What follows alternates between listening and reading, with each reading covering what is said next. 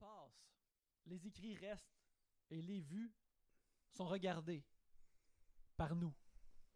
Bienvenue au Voyeur de Vue, un podcast, euh, euh, un podcast gratuit disponible sur le Patreon de Trois-Bières, euh, et, parlant des vues qui sont regardées devant l'Éternel. Et pour parler de ces vues-là, il y a moi-même, Yannick Belzil. Et moi, Alex Rose. Alex, comment se passe euh, ton visionnement de vues cette semaine? Comment va la vie et les vues Ah, cette ben, semaine? ça va exactement comme à toutes les semaines où que, genre, je suis comme, ouais, je suis revenu dans le beat. Puis là, je regarde pas de film avant, genre, le jour avant qu'on décide quand est-ce qu'on enregistre. Puis là, je regarde deux films back à back. fait que ça a pas vraiment changé. Euh, tu sais, j'ai- l'enthousiasme est revenu, mais pas vraiment le. J'ai pas le. Je sais pas. Je pense que je suis vraiment aussi consommé par mon projet d'écouter tous mes disques. Là. Ok, ouais, ouais, ouais, c'est vrai. fait vrai, que vrai. vous pouvez aller voir là, sur euh, mon Instagram Why Does It Exist. Euh, je prends une photo de tous les disques que j'écoute et j'écoute tous mes disques euh, en ordre alphabétique. Et ben en ordre alphabétique, mais ils sont séparés par section de genre. Fait que vous allez pas voir Bob Dylan pendant trois semaines. là, genre. Mais, mais là, l'affaire qui arrive, c'est que là, je suis rendu à peu près. Je pense que j'ai le dernier que j'ai écouté, c'était 580. Mhm. Euh, ce qui est à peu près 15% de, du total. Peut-être peut-être 18. Ça fait deux mois que j'écoute j'écoute des. Genre, genre j'essaie d'écouter 12 disques par jour. Ça arrive pas tout le temps. Là. Euh, fait que tu sais, des fois, je suis comme Asti, là, mes, mes, mes numbers sont bas, il faut que je me rattrape. Puis, ou des fois, tu pognes deux disques doubles, un après l'autre. Ça fait juste une photo parce que tu sais, mais c'est deux fois plus de temps. Fait que là, je suis comme calice, je peux pas me coucher tout de suite, faut que j'écoute au moins un autre disque. Fait que ça, ça l'a vraiment comme euh, empiété sur euh, mon désir de regarder des films parce que tout le temps, quand ok, je, euh, je vais finir ce disque-là puis je vais commencer un film. Puis je regarde c'est quoi le prochain, je fais ah, écoutez celui-là aussi. Là, je suis comme bon, il est rendu 11h, je vais pas commencer un film. Tu sais, j'agis comme si je suis redevable à quelque chose, mais je suis redevable à rien sauf la pandémie. fait que je sais pas qu'est-ce qui se passe. c'est- Euh, en cette époque euh, euh, de, de- de- de- de pandémie, il n'y a pas souvent des nouveaux trailers qui sortent. non, effectivement. Mais là, il y, a- y a y a un trailer qui a attiré notre attention cette semaine, euh, qui est sorti. Euh, euh, c'est un, pour un film qui, va sortir en, ju- en juin en vidéo sur demande. Mhm. Euh, qui- un, un- un- thriller qui s'appelle Becky. Et euh, ça l'a euh, attiré notre attention. euh, Oui. Tout simplement parce que il a- ça met en vedette euh, Kevin James, Mhm. qui est un, un des gars du, du, du Sandler Crew, du Adam Sandler Crew. Puis dans ce film-là, on dirait que justement Kevin James va jouer quelqu'un de, de, de méchant et de dark. Puis je pense que ça, c'est une affaire que- qui- qui- qu'on trouve intéressant ou drôle, c'est qu'un acteur comique décide de, de, de y aller dark. Dans ce cas-ci, vu que c'est un ami de Sandler, je pense qu'on s'est dit que l'expression ça pourrait être, c'est il- lui, il veut couper les gems. là. Ouais, exact. Il veut, il veut devenir dark et sérieux. Mais tu sais, moi j'aime Euh, ça, j'aime tout temps ça quand ça coupe les gems. Je vais le dire Ouais, là, ouais. tout de suite là, c'est- ça c'est une excellente façon de m'attirer vers un film qui a de la poche là. Si quelqu'un coupe les gems. là. Ouais, ouais, Euh, c'est de, de voir l'énergie comique channelée vers quelque chose de, de dark ou de. Tu sais, il y a, y une manière aussi de comme euh, sur, tu sais, comme mettons Will Ferrell qui coupe les gems, ça m'intéresse plus là, il l'a fait trop de fois. Mhm. Tu sais, il n'y a plus vraiment de d'intérêt, de surprise à ça, c'est ça. Mais, tu sais, Kevin James qui a jamais fait ça, puis qui a jamais même fait. Tu sais, un film. Il y a beaucoup de monde aussi qui coupe pas vraiment les gems, mais ils vont faire comme une comédie dramatique de Sundance, là, tu sais. Tu sais, une affaire genre, ah, euh, mon père est mort, puis là, il faut que j'aille avec ma famille avec qui je m'entends pas bien, tu sais, puis Kevin James serait genre un des quatre euh, enfants de la personne morte, là, style, là. Ouais, ouais, Euh, ouais. Il a jamais même fait ça, tu sais. Il y a, il y a vraiment comme. Tu sais, à part. pas- Mais même Rob Schneider, fucking Rob Schneider a fait ça. Fait que tu sais, genre. Kevin James, c'était un des seuls territoires euh, non conquis là, de, de Happy Madison là, à, ce- à ce niveau-là. Fait que j'ai vraiment hâte de voir. Mais le trailer, donc dans le trailer, si on a bien. Comme je disais juste avant qu'on a commencé à enregistrer, le film était essen- essentiellement un, un genre de Home Alone plus violent. Ah ouais. Euh, avec Kevin James qui joue euh, Joe Pesci, I guess. Puis- Joe Pesci, mais aussi un néo-nazi épeurant Ouais, avec la croix gammée tatouée sur le, le- le, le dos du crâne, Mhm. euh, qui s'en va euh, trouver une clé magique, ou pas magique, mais de la façon qu'elle est designée. Dans, dans le trailer, on dirait que c'est une clé qui va l'amener dans un monde merveilleux. Euh, qui va euh, chercher une clé chez euh, Joel McHale et sa blonde. Cependant, Joel McHale a une euh, jeune fille qui semble une petite, une petite coquine de, de 13-14 ans euh, qui est Elle a 13 ans, il antisociale. dit spécifiquement qu'elle a 13 ans dans le trailer. Il dit spécifiquement qu'elle a 13 ans, mais c'est une actrice qui semble en avoir au moins 17, euh, 18 Exact. euh, qui joue jeune. Et alors que les nazis se, pré- se- se- essayent de, de, de maltraiter les parents et courent après la petite fille, ben c'est là que, tu as décrit le, le, le Home Alone se produit. Mhm. Euh, je Qui regarde. avoir- Oui, vas-y, excuse. Puis qui va avoir justement du Home Alone bien sanglant parce que c'est des nazis puis ils le méritent. Là. Je regarde ça rapidement, là. Il y a un film euh, chrétien qui s'appelle Little Boy de 2015. Un film de Deuxième Guerre mondiale. À propos d'un petit gars que son père, joué par Michael Rappaport, va à la guerre. Fait que son père, qui a genre 60 ans, va à la guerre. Et euh, là, il rencontre un magicien qui lui donne des pouvoirs euh, qui lui. Ça, ça dit Awakens his dormant abilities and clues him into the power of faith. Fait que genre, il est capable de channeler Jésus dans de la magie. Puis Kevin James cool. est là-dedans, il joue un docteur. Ah, hmm. Moi C'est j'aimerais ça savoir c'est C'est quoi les sûr que je vais pouvoirs. le regarder, c'est sûr que je vais le regarder. C'est fait, Ok. là. Little Boy. La semaine prochaine, on va parler de Little Boy. Écoute, ouais, ça c'est. c'est, euh, regarde, ben, j'ai très hâte. J'ai hâte de savoir c'est quoi les pouvoirs. Qu'il y ait- qu'il y ait directement un super-héros qui est fiolé par Jesus, ça, ça m'intéresse. Mais c'est ça le trailer euh, Rappaport. qui s'en va à la guerre, esti. Michael Rappaport, c'est le genre d'acteur qui. Il a jamais eu l'air tant jeune que ça. Mais Ouais. là, lui, il est convaincu qu'il a jamais l'air vieux, par exemple. C'est ça, Puis- mais mais il y a aussi Non. comme un vibe, tu sais, genre, ça peut pas être une affaire de période, là, tu sais. Il y a jamais, genre, Michael Rappaport joue comme, euh, un paysan suédois, là, genre, il a tout le temps l'air d'habiter à New York, d'avoir une calotte, d'être en tabarnak, de boire une grosse liqueur, tu sais, genre, il a pas, en tout cas, on parle pas de Little Boy, là, mais, parce qu'on l'a pas vu, là, mais il y, a Tom- il y a quand même Tom Wilkinson aussi là-dedans, puis euh, Ah, pas E-. Emily Watson. En tout cas, on va voir. Ouais, ben, surtout toi, tu vas voir. Ouais, c'est sûr que je vais voir. Je, si j'ai besoin de l'acheter, check bank, ça s'en vient ici. Excellent. là. Fait que tout ça a été, pro- a été propulsé, bien sûr, par le trailer de Becky, euh, qui est une jeune fille qui semble euh, des nazis, des néo-nazis, euh, de façon euh, ensanglantée. Euh, moi, je te dirais que quand dans un film, il y a Oh, watch out, finalement, cette personne-là euh, traquée, la chasseuse, la proie devient le chasseur. euh, Ouais. Moi, je suis tout le temps vraiment acheteur pour ça. Ça me Mhm. rend tout le temps vraiment heureux, ces shit-là. Euh, fait que euh, je suis pas mal vendu aussi. Moi, je suis moi, je suis pas mal vendu à Becky. Là. Je, je, je, je, je- je Ouais. peux- je vais, je vais dropper des box pour Becky. Tu sais, moi je te dirais.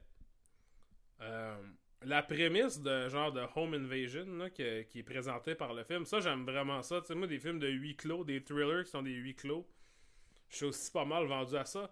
Mais là dans le trailer, il y a plein d'affaires où ce qu'elle fait genre du zipline dans le bois, genre, puis euh, ça avait l'air moins cool que je pensais. Ça avait ça c'est devenu plus un peu la forteresse suspendue que je pensais. Là.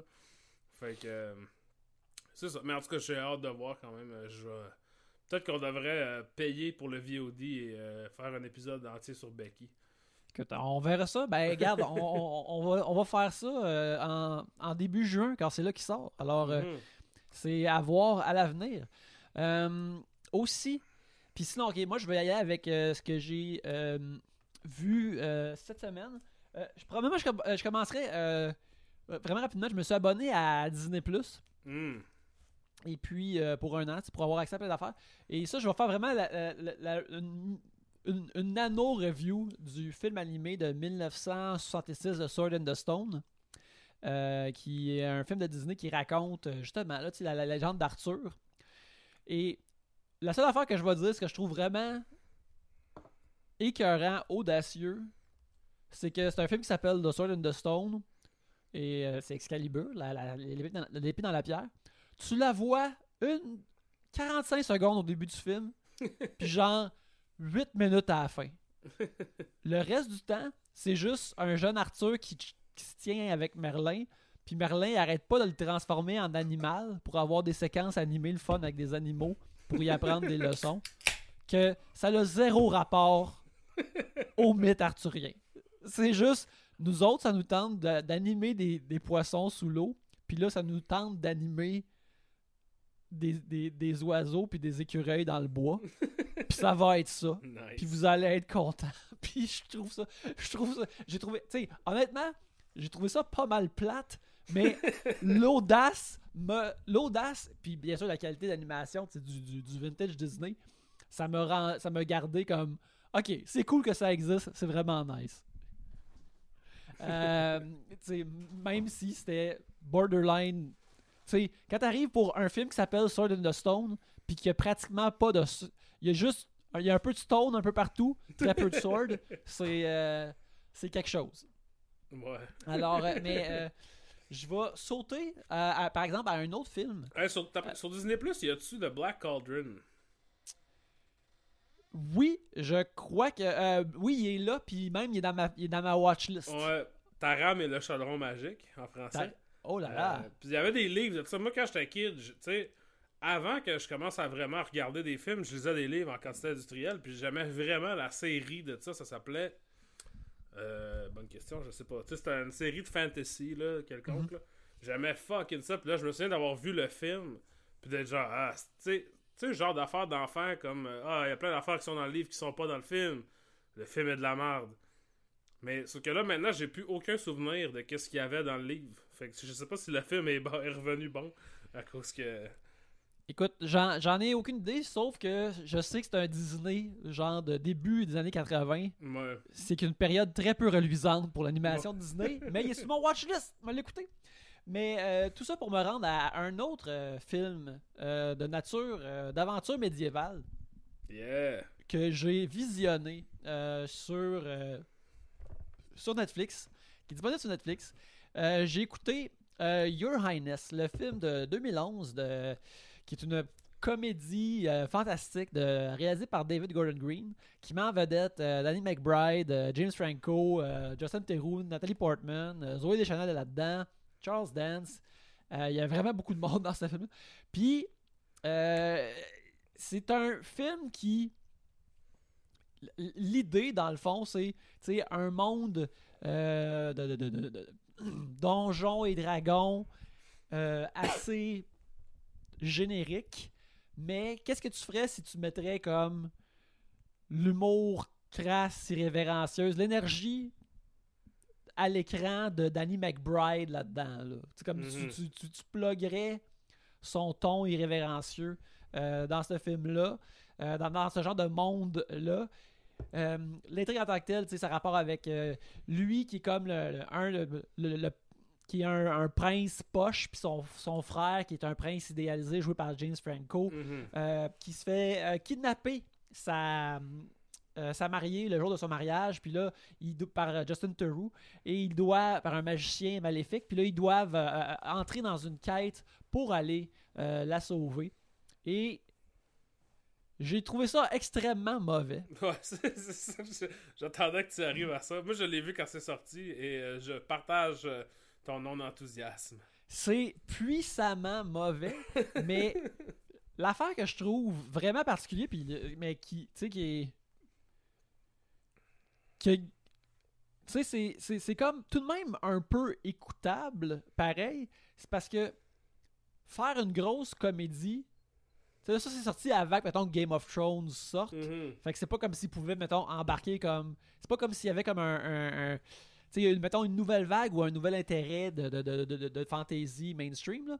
Fait que l'existence de ce film-là, c'est juste parce que eux autres, comme ils tripaient Ouais. à- sur Donjons et Dragons, puis peut-être des, des, des, des films de fantasy Ouais, boboche. Krull, là, pis des affaires de même. là. Exactement, Conan, pis- ben, peut-être moins Conan, mais tu sais, ouais, Krull, pis. Puis Je c'est ça. juste puis- à Krull. Écoute, Krill, c'est ça qu'on a à penser. Là. Puis, euh, euh, sais, un genre de anti-sincérité de Lord of the Mm. Rings. Puis, hostie, que c'est cool quand on sacrait puis qu'on mettait des pénis dans nos quests de Donjons et Dragons. ouais, c'est ça. Puis, fait que, tu sais, le film existe par leur idée ou amour sincère de ça, Mhm. mais ça reste vraiment mauvais puis plate. C'est laborieux. Moi, ce que je me souviens, là, ça fait 10 ans que je l'ai pas vu, là. Mais ce que je me souviens, c'est que tout est laborieux, tu sais. Comme, c'est vraiment la pire version de cet humour-là. Où est-ce que, tu sais, non seulement, genre, la joke, c'est voici une queue, genre, mais sauf qu'il faut que tu, tu tapes une transformation en CGI d'un dragon avant de voir la queue. Puis, tu sais, le payoff vaut pas la peine, genre. Mais, tu sais, en même temps, moi, ce que je me suis. Fait que ça, c'est sorti tout de suite après Pineapple Express. Euh. Tu sais, David Gordon Green, puis euh, Danny McBride et James Franco, ben, tout était dans Pineapple Express. Puis pour moi, Pineapple Express, je pense que c'est pas mal le top de cette vague-là. là. Tu sais, de ce... Pour moi, c'est mon préféré de ces films-là, même plus que celui de de Judd Apatow. Je Mhm. pense que c'est vraiment une façon de faire une comédie d'action. euh, Comme parfait. C'est aussi parfait que Midnight Run, tant qu'à moi, là, genre. Euh, mais. Fait que j'avais vraiment hâte de voir Your Highness. Puis quand je l'ai vu, j'étais comme. Ok, ils ont vraiment. Eux autres, ils ont eu du fun. Quand ça paraît trop que le monde qui ont fait le film ont eu du fun, c'est rare que c'est bon. Ouais. Tu sais. Puis j'étais comme. c'est Probablement que si moi et mes amis Cav, on faisait un film, on avait 70 millions de budget pour faire un film, ça ressemblerait peut-être à ça, mais ça veut pas dire que vous devriez me donner de l'argent pour le faire. Tu sais. C'est sûr qu'il va y avoir des jokes de cœur, puis de pète, puis d'affaires de même, puis que genre. Tu sais, si c'est moi qui ai écrit le scénario, c'est ça, je vais, je vais, je Nathalie Portman ou Zoé Deschanel, là, puis c'est moi qui va décider. mais tu sais, je veux dire, c'est, c'est de l'ego, là. Ça, c'est vraiment, c'est comme le. le, le, le- C'est ça qui arrive quand tu voles trop proche du soleil, là, c'est vraiment. euh, Ah ouais, ouais, c'est ça. Il y a tr- Ben- trop de liberté. Ben, c'est ça. Moi, j'ai aussi trouvé que c'est comme. C'est c'est ça la version pas bonne de ce que Trey Parker puis Matt Stone ils font. Ouais, exact. Comme, tu sais, le, le- le- le- euh, mettons euh, un exemple, ça peut être, mettons, tu prends euh, Book of Mormon ou mettons Orgasmo, tu sais, Mhm. ou, ou même le film de South Park, que tu sais, la structure est là, les histoires sont là, les personnages sont là, que même si tu mets les affaires euh, irrévérencieuses, épaisses, choquantes, qui, Mhm. qui viennent de leur goût à eux autres, l'histoire est bonne pareil, puis Mhm. les affaires, ils marchent pareil. Mais là-dedans, tu sais, c'est- c'est. Il y a quelques affaires cool de fantasy. Même que quand il y avait des affaires cool, j'étais comme. Il y a quelque chose de cool dans le film. J'étais comme surpris, là, tu sais. Ouais. Euh, euh, euh, J'ai comme sinon- aucun souvenir de. Y a-tu à un moment donné, il y a un genre de. Il y a un gros, une grosse bite sur un, un collier, genre? Il y a un minotaure avec un- une, une grosse bite, puis parce qu'ils sont dans un labyrinthe, puis je me rappelle quand le minotaure apparaît, il est là. Mettons qu'il apparaît, il est là comme pendant 4-5 minutes. Puis à la minute 45, on n'avait pas encore vu son pénis. Fait que là, j'étais comme, on peut pas croire qu'il y a un minotaure dans ce film-là, puis qu'on voit pas son pénis. Minute 46, par exemple, gros schlang de minotaure. Là, j'étais comme, hey, Chris, ils m'ont fait attendre, mais il est là. Tu sais, C'est- C'était comme dérangeant qu'on ne voyait pas immédiatement le pénis du Ouais, minotaure ouais, ouais. selon la, la teneur de ce film-là. Sais-tu quoi, ça- tout ça, ça me donne le goût de le réécouter juste pour me rafraîchir, mais je sais que c'est de la merde. Je me souviens que j'ai pas aimé ça. Mais je suis comme, ah oui, c'est vrai, tu sais, j'ai- besoin de ça. Ben, je te dirais que, tu sais, quand on a parlé la semaine passée, de, tu as parlé de, de weight training puis de strength training, tu sais, tu peux Mhm. pas juste écouter des bonnes affaires. là. Je te dirais que ce week-end, avec ça, euh, avec ça de Sainte, qu'on va parler plus tard, qui est notre film principal, Yeah. puis euh, il y a un- une version un peu moins pire, euh, Sword in the Stone. J'ai comme fait. J'ai comme fait un petit crossfit de, Ouais, de, ça. de- de mauvais films ce week-end pour me craquer à écouter des, des affaires qui sont meilleures. Puis, euh, non, non, ça- fait que tu peux peut-être l'écouter dans cette optique-là. là. Mais non, c'est- vraiment. euh, justement, la présence de Nathalie Portman là-dedans est inexplicable. Parce Ben, que. c'est- la même année qu'elle a fait le film euh, avec Ashton Kutcher, là, tu sais. No même-. Ouais, la même année que euh, Black Swan aussi, je pense. Fait Oh, ça, ça en passait beaucoup des affaires. Ouais, ben parce que tu sais, ce genre de. Tu sais, le personnage qu'elle joue, c'est un. C'est une, c'est une, une guerrière. Tu sais, c'est- c'est vraiment le stéréotype cliché de ce qu'on appelle une femme forte dans, Ouais, dans- dans ouais. la fantasy puis dans la fiction. C'est une femme, dans le fond, qui est un personnage féminin qui est juste là pour être. Oh non, c'est la même année que Thor. c'est la même année que. Sérieux, c'est la même année que Thor, puis le monde sont pas comme full mémorable de, de, de Jane Porter. De, de- Jane Porter. Ouais, Mais euh, c'est un meilleur rôle que ça. Ouais. Euh, Puis, en, en guillemets une femme forte. Tu sais, le cliché, de- juste une femme qui est là, qui, qui est casse, mais qui, euh, qui a rien d'autre. Puis, il me semble que c'est le genre de rôle qu'elle a évité de faire toute sa carrière. Mhm, mhm. Fait que le fait qu'elle qu'elle a fait ça, j'étais comme, ben voyons donc, c'est quoi ça? Comment c'est ça qu'elle est là? Euh, tu sais, même qu'il y a une scène où on la voit en string, alors qu'elle prend son, son bain euh, dans, dans une rivière, ce qui est très hot. Euh, mais j'étais comme, je peux pas croire qu'on on, on voit ces faux dans ce film-là. Mais, tu sais, quelque chose comme ça, genre, j'ai l'impression que c'est. C'est un extrêmement bon pitch. Tu sais. Quand eux autres ils ont expliqué ce film-là le department, elle devait genre, ah, ok, oui, nice, tu sais, j'ai jamais fait ça. C'est différent, tu sais, c'est- drôle en crise quand tu me parles de des jokes de, de fumer des battes puis de, des, des gros schlangs de Minotaur. Puis, tu sais, je pense que c'est ça une affaire de vouloir travailler avec du monde qui sont, genre, somme toute cool, à part peut-être James Franco, qu'on maintenant, maintenant, on sait que c'est un peu de marde.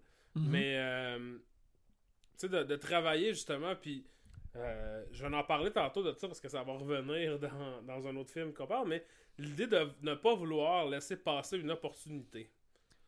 Dans le sens que Natalie Portman, tu sais, elle voit que Pineapple Express c'est huge, tout le monde aime ça, puis là elle est comme.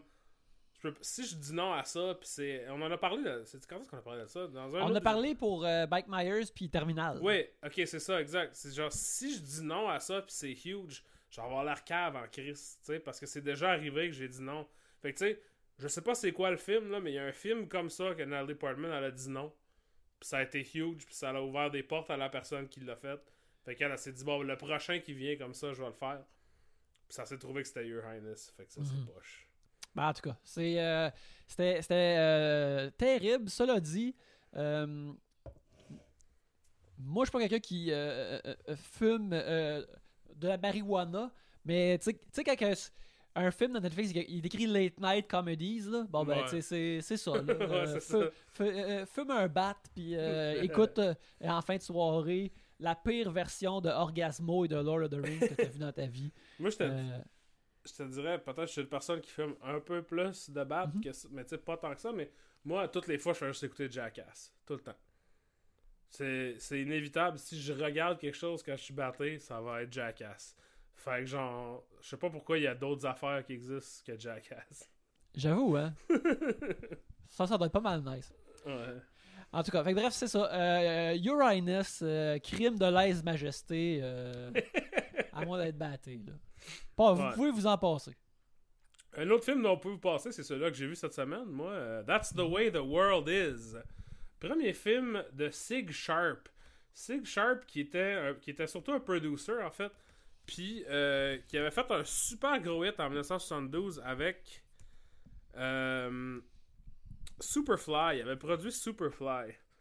Et euh, donc Superfly, qui est un film de Black Exploitation, qui avait été un gros succès et aussi qui avait vendu énormément de disques parce qu'il y avait la musique de Curtis. Oh, j'ai oublié son nom. Mayfield? Curtis Mayfield, merci. Euh, de Curtis Mayfield, tu sais, qui, dans le fond, que le disque était un plus gros hit que le, le film. Et donc, ça l'a mis une puce à l'oreille à ce dude-là qui, qui s'est dit bon, ben, ce qu'il faut, que, ce qu'il faut faire, c'est vendre des films de musique. tu sais. Fait au pire, si le film pogne pas tant que ça, on a quand même de la musique qui tourne autour. On peut au moins vendre un disque. Et donc, That's the way the world. That's the way of the world, pardon. That's the way of the world. Euh, film de 1975. Euh, mettant en vedette Harvey Keitel. Et Harvey Keitel qui joue euh, Buckmaster, quelque chose. Coleman Buckmaster, qui est un, producer pour une compagnie de disques. Et qui doit, qui dans le fond, qui, ils disent le man with the golden ear. Tout ce qui touche devient un hit. Puis là, depuis des, depuis des mois et des mois, lui, il travaille un band euh, qui s'appelle The Group dans le film. Euh, band de funk qui est joué par Earth, Wind and Fire dans le film. Et euh, le label aime pas The Group. Il trouve que c'est des crottés qui font de la musique de fucker, de droguer. Et donc, ils vont voler Buckmaster pour le forcer à produire un band qui s'appelle The Pages, qui est un band de, de sais, comme pop folk, genre de famille, là. C'est un père puis ses deux enfants, genre, puis c'est des tunes euh, très up la vie, euh, Mhm. positives à propos de la vie. Et ils disent à Harvey Keitel, c'est toi que tu dois produire ça, tu dois en faire un hit parce que c'est ça qui pogne à cette heure. C'est pas de la musique de funk de crotté. Euh, Et donc, c'est essentiellement ça l'intrigue du film, c'est que Harvey Keitel est pogné à produire un band qu'il veut pas produire. Euh, il est séduit par la fille dans le band, Velour, euh, qui, elle, euh, dès qu'elle a un petit peu de succès, elle devient complètement, genre, blastée sa coke, puis, tu sais, complètement dans un trip de, star power, là, puis... lui, ben, Harvey Keitel se rend compte à peu près à mi-chemin que, tu sais, s'il veut continuer à être le membre influent de mu- de l'industrie de la musique qu'il est, il doit un peu jouer le jeu. Euh... Fait que c'est ça, c'est un film de, tu sais... C'était quand même commun dans les années 70 de faire un film cynique à propos de, les dessous de l'industrie de whatever, mais qui est aussi fait pour vendre cette chose-là. Ok, ouais. Fait que, fait que, euh, pis tu sais, je pense que, comme ça, c'est sorti en 1975, c'est avant Saturday Night Fever, mais Saturday Night Fever, c'est peut-être euh, l'exemple parfait d'un film qui est euh, super bon, qui a vendu énormément de musique, mais qui est aussi super euh, mal représenté par sa, sa réputation, tu sais, parce que Saturday Night Fever, c'est quand même super dark, c'est quand même, Mhm. tu sais, fucké, genre, puis c'est pas le fun, tu sais, c'est- crotté, puis tout ce que le monde se souvient, c'est le disco, puis les Bee Gees, puis tout ça, puis John Travolta. Mais tu sais, en réalité, c'est assez. C'est un drame assez élevé. Puis, euh, That's the Way of the World, c'est un peu le, prototype de ça. Dans la mesure où, tu sais, ça se veut être un exposé de l'industrie de la musique, mais aussi un disque qui va vendre. Un film qui va vendre des disques de Earth, Wind and Fire. Là, il y a plusieurs problèmes avec ça. le premier problème, c'est que Earth, Wind and Fire, tu sais, euh, si vous connaissez Earth, Wind and Fire de nom, vous les connaissez pour du disco. Qui est un, qui un énorme band de disco, un des plus gros, tu sais, qui a vendu le plus d'albums. Mais c'est pas comme ça qu'ils ont commencé. Ils ont commencé beaucoup plus euh, psychédélique, funk, tu sais, fucké, crotté. Puis j'ai l'impression que quand ils ont, ils ont pitché ce film-là, quand ils ont commencé à concevoir du film, Earth, Wind and Fire était encore ça. Parce que dans le film, ils sont tout le temps comme c'est des crottés, c'est des. C'est des gens de la rue, c'est des ci, des ça, ils font de la musique pas écoutable, personne aime ça. La musique qu'ils jouent dedans, c'est pas mal, tu sais, du disco, soul, très très down the middle, tu sais, euh, accessible. Fait que ça, c'est un problème déjà, tu sais. Quand tout le monde sont comme Arc, ah, mes oreilles, puis là, c'est comme.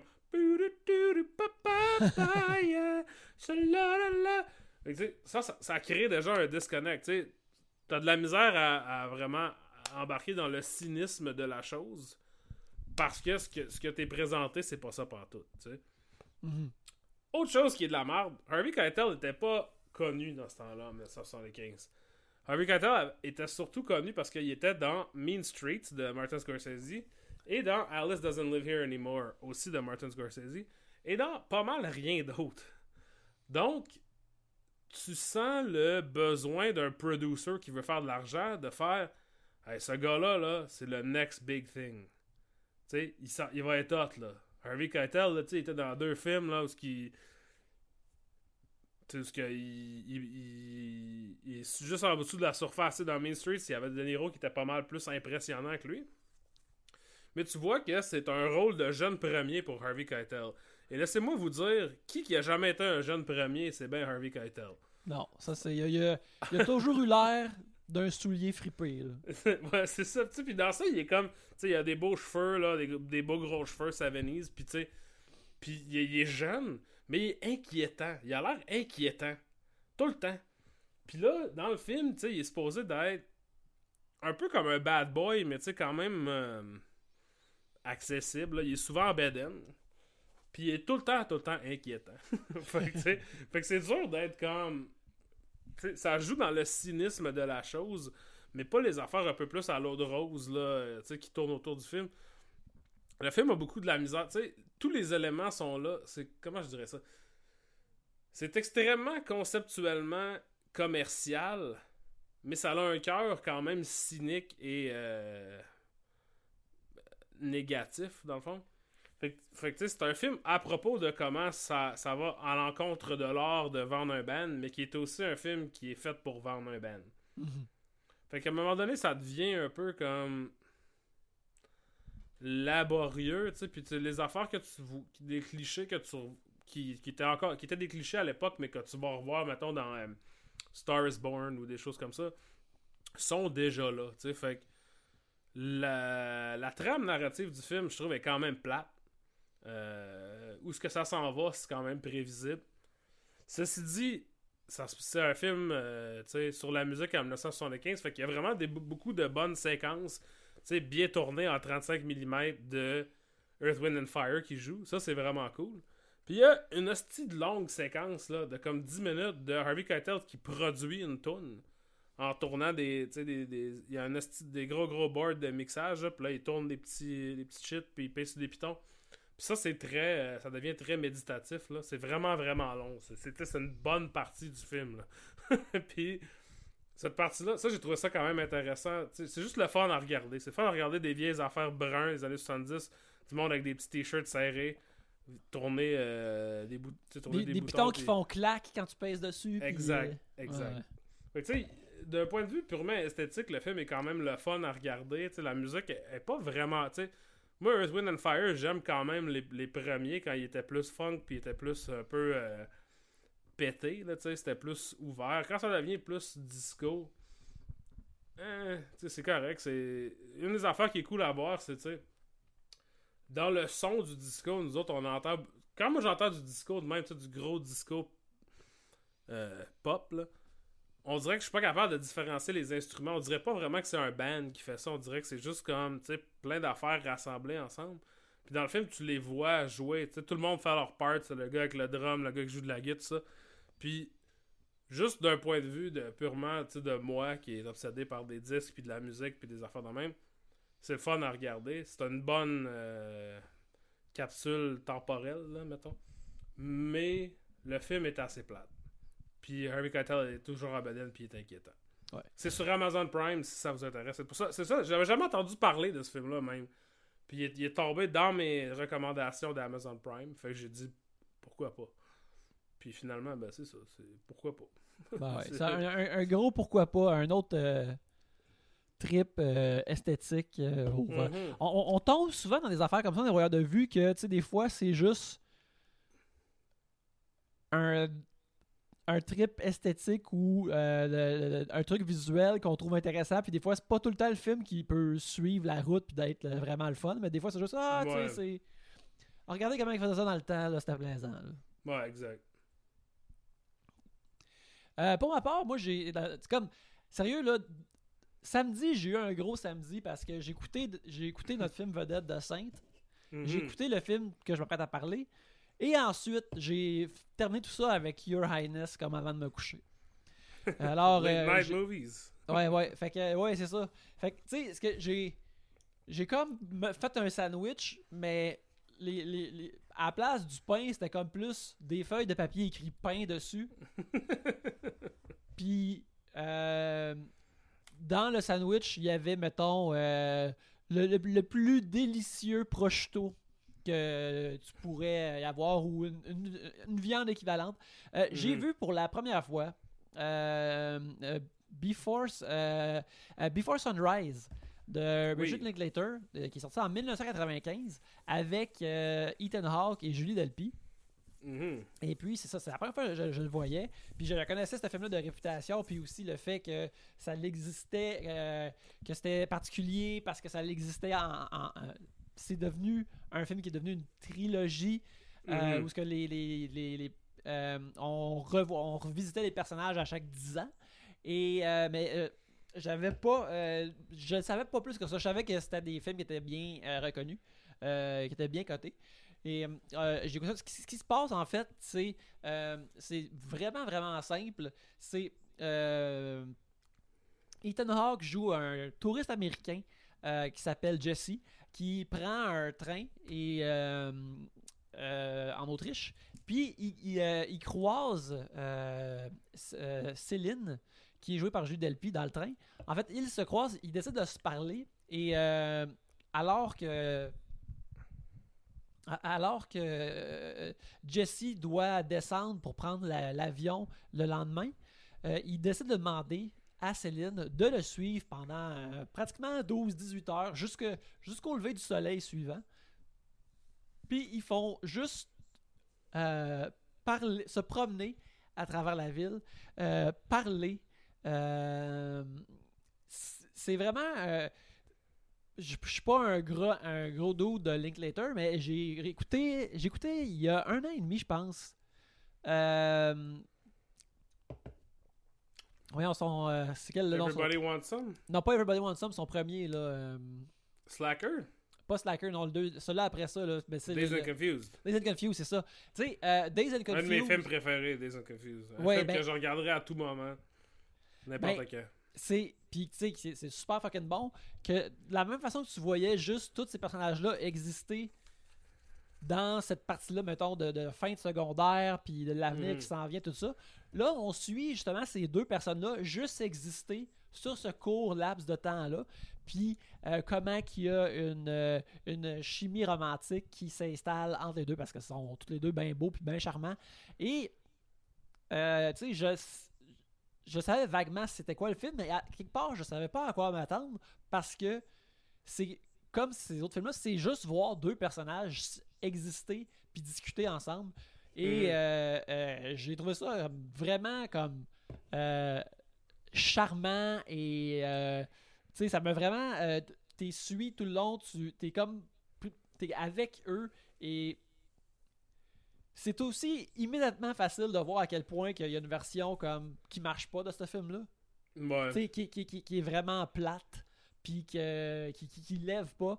Mais tu sais, le- le- les deux personnages sont vraiment bons. et les deux acteurs sont bons et charismatiques, mais Julie Delpy, ça n'a pas d'allure que, tu elle est tellement euh, belle, puis tu tombes en amour avec. Euh, Il y a un aspect fantaisiste, justement, de, de, de- comme parce que c'est un film anglophone, puis j'ai passé comme la partie de ma vie euh, que j'avais l'âge de ces personnages-là à Montréal, qui est une ville pour la plupart francophone. Puis Quasiment toutes les filles que je connaissais avaient un poster de l'auberge espagnole chez eux. Ben, si, mettons, j'aurais resté à Toronto, je pense qu'il y aurait eu probablement un poster de euh, Ah, Before ouais. Sunrise. Parce que c'est c'est la même vibe de Mm. romance, de voyage, puis de rencontre fortuite, puis comment que c'est formateur. Euh, tu sais, qui- puis j'ai j'ai trouvé ça, ça vraiment, vraiment bon. Puis c'est tellement simple qu'en même temps, c'est. Tu peux pas. T'as pas besoin de l'expliquer tant que ça. Ils, ils se parlent, ils se découvrent. Mhm. Euh, Il y a une scène où ils vont euh, dans un magasin de disques, justement, ensemble. Et Oh, ils, oh, oh! ils écoutent un disque ensemble, puis chacun tire un regard à l'autre, puis aussitôt que l'autre arrive proche pour le regarder, il regarde ailleurs, puis tu vois, t'es comme embrassez-vous, mon tadine! Euh, c'est c'est vraiment bien. Euh, ben, l'affaire aussi que je trouve vraiment intéressant, c'est que maintenant que je sais que, tu sais, que je le sais qu'il y a des suites, Mhm. j'ai vraiment hâte de les voir, mais comparé à ce qu'on est habitué habituellement de, euh, euh, au, au cinéma ou avec euh, de, de- de- de la fiction en série, c'est de voir euh, qu'est-ce qui va arriver par la suite, c'est quoi les, les prochaines aventures de personnages X, Y, Z. J'ai hâte de voir le prochain film pour voir comment ils ont changé depuis, puis comment Mhm. ça va être quand ils vont se retrouver. Puis c'est c'est pas le genre habituellement le, le- le plaisir de regarder des affaires en série c'est c'est ça gratte pas cet aspect-là de ton cerveau habituellement Mhm. de, ce que, de ce que tu t'attends c'est l'attente de, de- de- ce qui s'en vient par la suite fait que euh, non j'ai trouvé ça vraiment cool j'ai bien bien bien aimé ça Mais l'affaire qui est intéressante aussi, c'est que tu sais, le premier, Before Sunrise, était écrit par Richard Linklater, puis après ça, les deux, après, euh, deux suivants sont écrits avec Richard Linklater, Ethan Hawke et Julie Delpy. Mhm. Fait que ça devient comme un projet collectif. De... En moi, moi j'ai vu ça quand j'étais jeune. J'avais peut-être 16 ans quand j'ai vu euh, Before Sunrise. Puis j'ai vu Before Sunset quand c'est sorti, genre. Puis tu sais, moi, euh, en tant que jeune, euh, jeune nice guy, wannabe romantique qui a jamais eu de blonde, genre, tu sais, c'était vraiment. ça me. Je me tirais à terre pour ce film-là. Ce film-là était tout ce que je pouvais pas imaginer. Mais ce qui est vraiment hot, c'est le troisième. Parce que le troisième vieillit avec, avec le cynisme des gens. Mhm. fait que genre. Fait que tu sais, pour moi, ces films-là sont vraiment attachés, rattachés à. Tu sais, c'est intéressant que tu le vois, genre. tu sais, T'es plus vieux que moi, mais mettons, à l'âge que t'as là, parce que moi, j'ai vu, vu ça à un âge que j'étais plus jeune que les personnages, puis c'était très aspirationnel d'être comme eux, tu sais. Euh, tandis que. Fait que tu sais, c'est un peu ces affaires-là de. Garden State ou Eternal Sunshine, où ce que tu sais, tu. Quand t'as jamais eu de blonde de ta vie, puis t'as genre 17-18 ans, puis tu. Tu penses à ça, genre. Ça, c'est comme, wow, c'est l'idéal, c'est comme ça que je suis, tu sais. Ça, Ouais, c'est ouais, mon identité romantique, c'est ces films-là. Ouais, absolument. Parce que, excuse-moi, mais tu sais, Ouais, euh, avoir eu, avoir vu, euh, mettons, euh, ça quand j'avais, mettons, 19, j'aurais fait Ah, je suis, je suis Jesse. Là, Ouais. quand j'ai 40 ans, puis je vois Jesse, je vois un peu des postures qui il essaie de se la jouer cool, cynique souvent. Mhm. Puis tu dis, ah, euh, la diseuse de bonne aventure, elle t'a juste dit ce que tu voulais entendre. Blablabla. Ouais, non, non, Céline, elle veut pas, elle veut pas que tu lui dises ça, là. Elle- Céline, elle sait probablement que c'est de la bullshit, la, la diseuse de bonne aventure. Elle veut juste vivre la fantaisie du moment parce que le moment, il est beau. Elle a pas besoin de te faire, elle a pas besoin de te faire, euh, de se faire euh, Reddit athéisté euh, le moment, là, tu sais. Ouais. Mais, Mais euh, puis, tu l'autre affaire aussi, c'est que c'est vraiment une affaire pour dégonfler le personnage, euh, le lover boy slacker de Ethan Hawke qui a été créé par Reality Bites. Ça. Ouais, j'ai comme l'impression que tout de suite après, là, Roger Duggar était comme non, non, on peut pas faire ça. Là. Tu sais, parce que ça aurait pu mal virer en esti pour Ethan Hawke. Là. Le fait que Ethan Hawke il est où est-ce qu'il est maintenant, là, je pense que ça a énormément à voir avec Before Sunrise. Parce que, tu sais, le genre de, de poster boy, grunge, euh, ténébreux, trou de cul que tu dois aimer quand même, qui jouait dans Reality Bites, ça aurait pu y coller à peau là, énormément. Ouais, il y a. y a- y a- y a-tu été dans, dans la, la vague de films euh, horror slasher de Dimension Films? Oui, aussi. aussi? ok, parce que me semble il y aurait pu être ça pendant vraiment longtemps, tu sais, euh, puis pas nécessairement se rendre à, à First Reform, puis à toutes ces affaires-là. Ouais, c'est ça. Mais tu sais, moi, j'aime beaucoup Ethan Hawke, là, genre, en partie parce que. Je l'aime beaucoup parce que ça- sa présence dans un film, ça veut rien dire. Mhm. Puis ça, j'aime ça. tu sais. ça. Je sais pas si le film va être bon.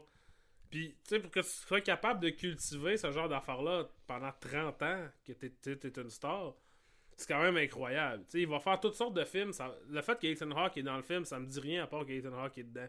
Ouais, ouais, Il ouais. y a, il y a plein, plein, plein, plein d'acteurs que tu peux pas dire ça d'eux, là, tu sais. Euh, fait je pense qu'en tout cas, mais moi, je, je trouve que c'est c'est quand même intéressant sur la façon aussi que, tu sais, eux, ils ont grandi. Parce qu'après ça, Julie Delpy, elle a Julie Delpy, pardon, je, je dis son nom en anglais, mais euh, elle a réalisé trois ou quatre films qui sont un peu dans la, dans la lignée de ça, tu sais. Je pense, son dernier, qui était comme plus un affaire de sci-fi, je l'ai pas vu, là. Mais tu sais, elle a elle a fait un où elle est mariée avec Chris Rock, là, c'est un peu, tu sais, de sorte de comédie romantique, euh, un peu philosophique, deep, là, ça l'a vraiment comme mené. C'est un film, comme je pense, super important pour le pour ce genre de film-là, aussi pour les gens qui sont dedans, puis pour aussi, comme tu dis, Richard Linklater, la meilleure affaire de Richard Linklater, c'est qu'il est crissement bon à faire des films où ce qui se passe à rien. Mhm. Puis plus il se passe des affaires dans les films, moins ils sont bons. fait que, tu sais, lui, il a intérêt à, fa- à faire des films où ce qui se passe à rien. Là, il est vraiment bon là-dedans. Euh, mais ouais, c'est ça. Je sais pas si- s'il y a des gens qui nous écoutent qui sont euh, jeunes, plus jeunes que nous, mettons, puis qui n'ont pas vu ce film-là, je serais curieux d'entendre. vous pouvez nous le dropper dans le Patreon, là, dans les commentaires. si Je serais curieux de voir comment vous le voyez, ça. Mais Aussi, surtout maintenant, si t'as, mettons, 20-22 ans, maintenant, ce film-là, c'est rendu vieux, là, tu sais, c'est rendu... euh, c'est avant que tu sois né, style. Fait que, genre... Je me demande si ça l'a... Parce que moi, c'est un film qui, qui est teinté d'extrêmement beaucoup de nostalgie, à un point tel que j'ai comme peur de l'écouter. Parce que j'ai peur de genre, que j'étais graine? C'est ça qui est arrivé avec Garden State, là. C'est graine d'aimer ça, genre? Ben, je pense que. ça va- la- moi, regarde, l'affaire qui saute au visage, c'est que. euh, euh, Jesse porte des gros jeans. Sinon, le reste, ça se passe bien. Mhm. Mais euh, non, c'est. Parce que justement, quand tu le vois plus, tu vois, tu vois plus comme voici la, la, la, la posture cool, qu'un gars de cet âge-là pourrait se donner, tu sais. C'est Mhm. pas... euh, non, non, je pense que ça vieillit vraiment bien comme document de ces personnalités-là à cet âge-là.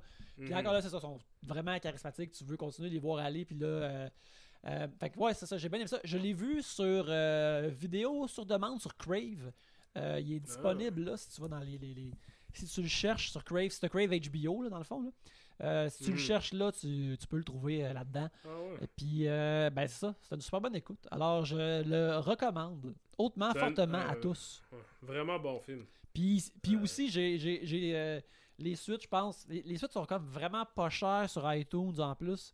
Tu sais, je pense que je vais ça- les, les acheter ou les louer vont en revenir au même. Fait que je vais passer à travers le, le reste de la trilogie euh, très bientôt. Parce que c'est ça, comme je disais, c'est vraiment surprenant comment je suis comme.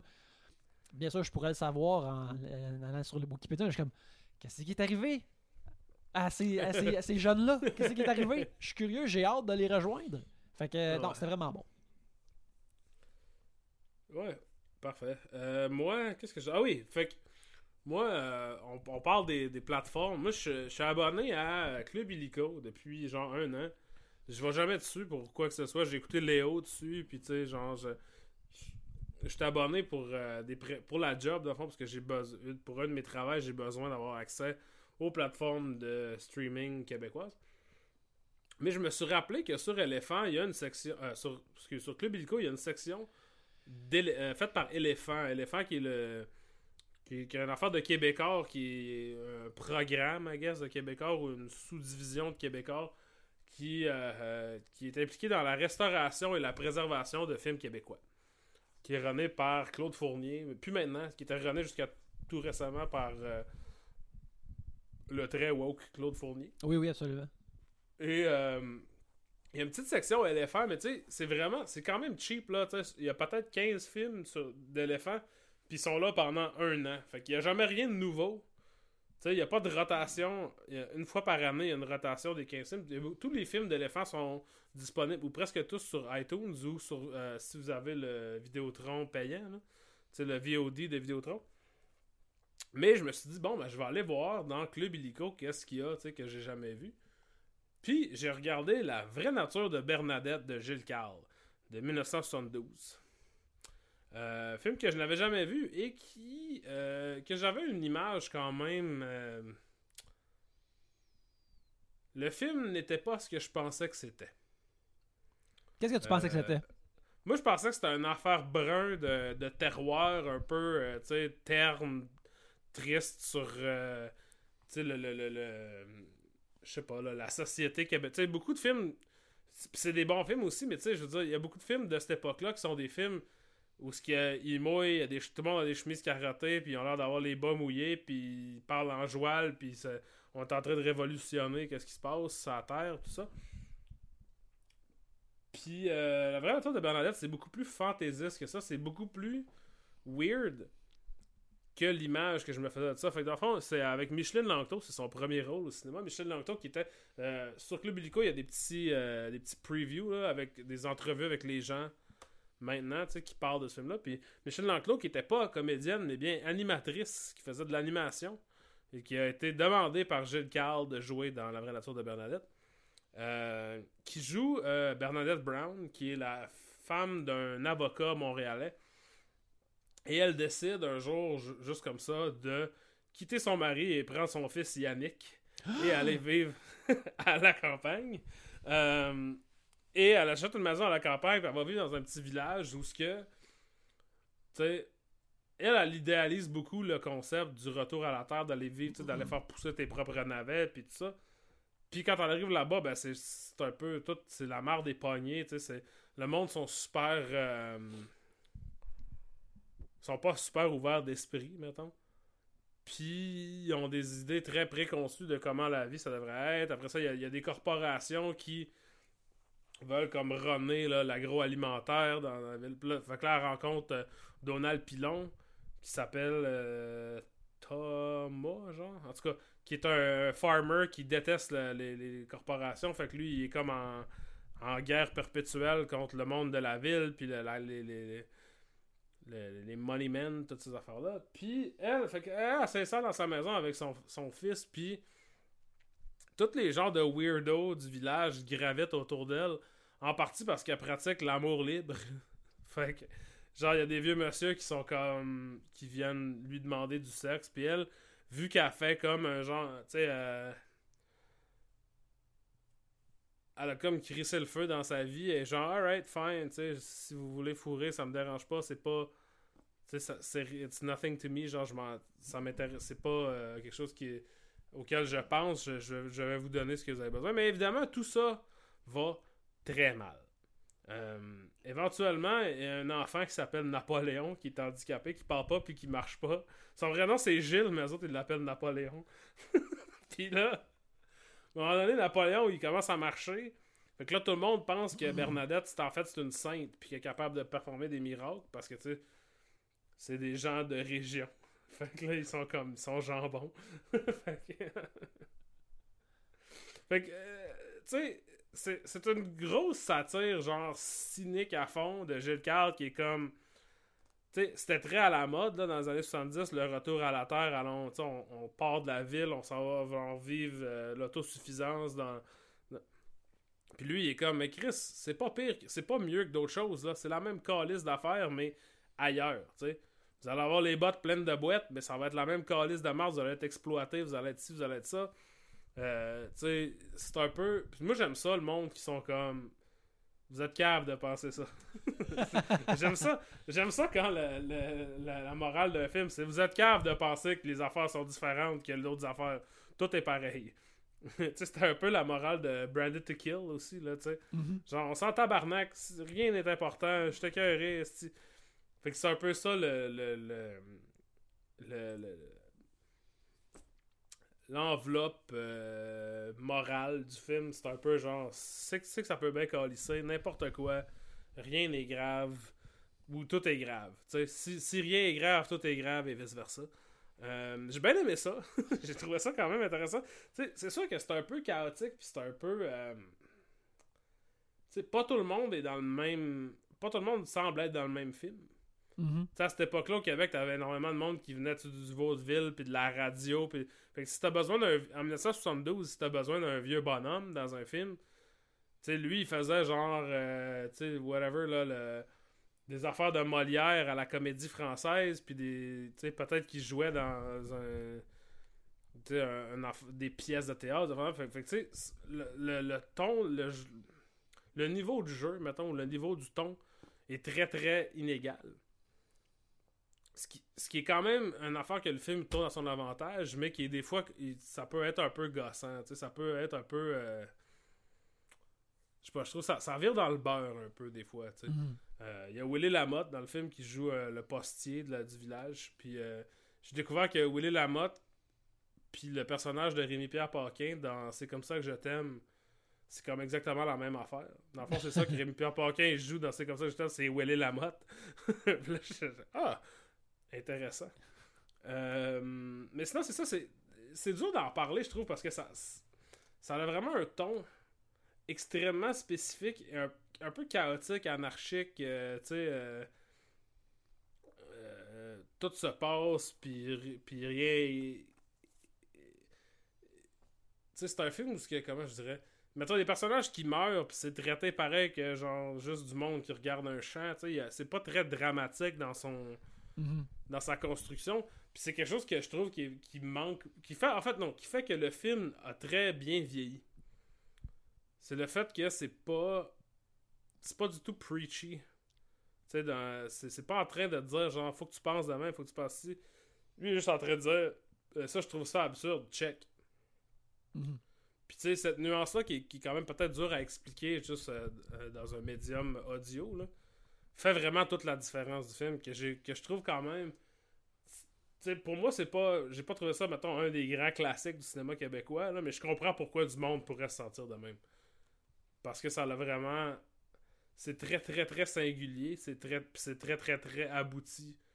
Dans, dans son ton, dans son humour, dans son. Le visuel, tout. C'est très. Euh, je sais pas, je trouve ça quand même impressionnant. Puis là, tu sais, Gilles Carl, je connais pas. J'ai vu les ploufs, là, tu sais. Puis les ploufs, c'est vraiment Gilles Carl euh, à son plus. Euh, tu sais, mainstream. Là. Mm-hmm. Maria Chapdelaine, puis les ploufs. Mais. Euh, Mais ça m'a rendu comme intéressé à checker ces, ces vieilles affaires-là parce que, tu sais, moi, j'aime. Je pense qu'on déjà. On, ben, on l'a regardé, là. La pomme, la queue et les pépins. Oh oui. c'est vraiment pas ça. C'est vraiment pas la pomme, la queue et les pépins, tu sais. Qui est, qui est vraiment un esti de désastre. qui est sur toute la ligne. Un film que j'adore, que j'ai vu 5 fois, puis je vais le revoir sûrement 25 fois avant de mourir. Là. Mais pas parce que c'est bon. non, c'est la, la pomme, la et les pépins, là. C'est un beau petit voyage dans le Québec de jadis. Avec de la, satire politique absolument mauvaise, mais qui est tellement. Les libéraux ont en train de le dire, Esti, que t'es comme, ok, man, c'est cool. C'est cool. Mais tu vois, c'est vraiment, c'est ça, c'est vraiment pas comme ça, tu sais, même si esthétiquement, puis mettons, contextuellement, on parle de la même affaire, le cinéma québécois des années 70, peut-être que, genre, parce que j'en consomme pas si souvent que ça, pour être bien honnête, puis tu sais, j'ai tendance à être genre, moi je veux qu'on fasse des jokes de. Tu sais, ça me prend Roméo Pérus puis Réal Bellan Senior qui font des jokes de graines, genre. Mais, j'ai tendance à penser que tout est comme ça, tu sais, mais c'est vraiment. Ça, c'est juste ça, c'est ma faute, là. Genre, je sais que c'est pas ça, mais tu sais, on dirait que dans mon subconscient, je fais les décisions en fonction de ça. Fait que. Euh, ben, c'est ça, La vraie nature de Bernadette, euh, film, le premier film québécois présenté à Cannes, si j'ai bien compris. Ah ouais, en plus? Ouais. Nice.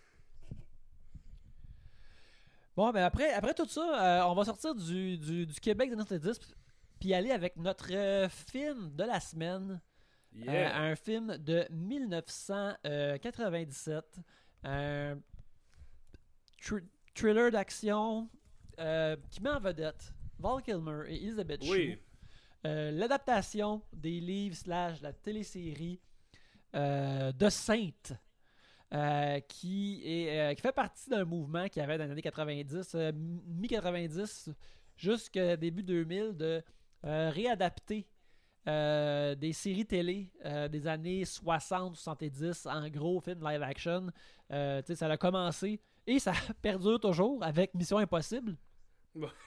Puis euh, là, ben, il y a eu euh, The Mod Squad, euh, SWAT, Get Smart, Get Smart Charlie's Angels. Il y a eu des hmm. remakes aussi en comédie, des, des, sitcoms comme The Brady Bunch, Sergeant Bill Bewitched. Bewitched, oui. Down Periscope, plein d'affaires comme ça.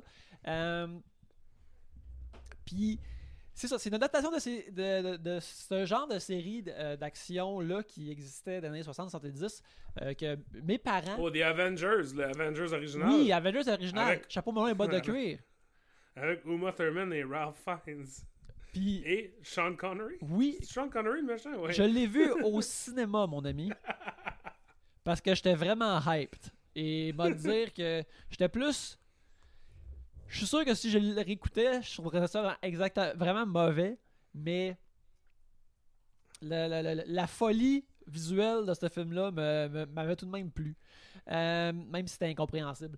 L'affaire, euh, tu sais, c'est basé sur des, des, téléséries que quand euh, Canal D est arrivé dans nos vies dans les années 90, oui.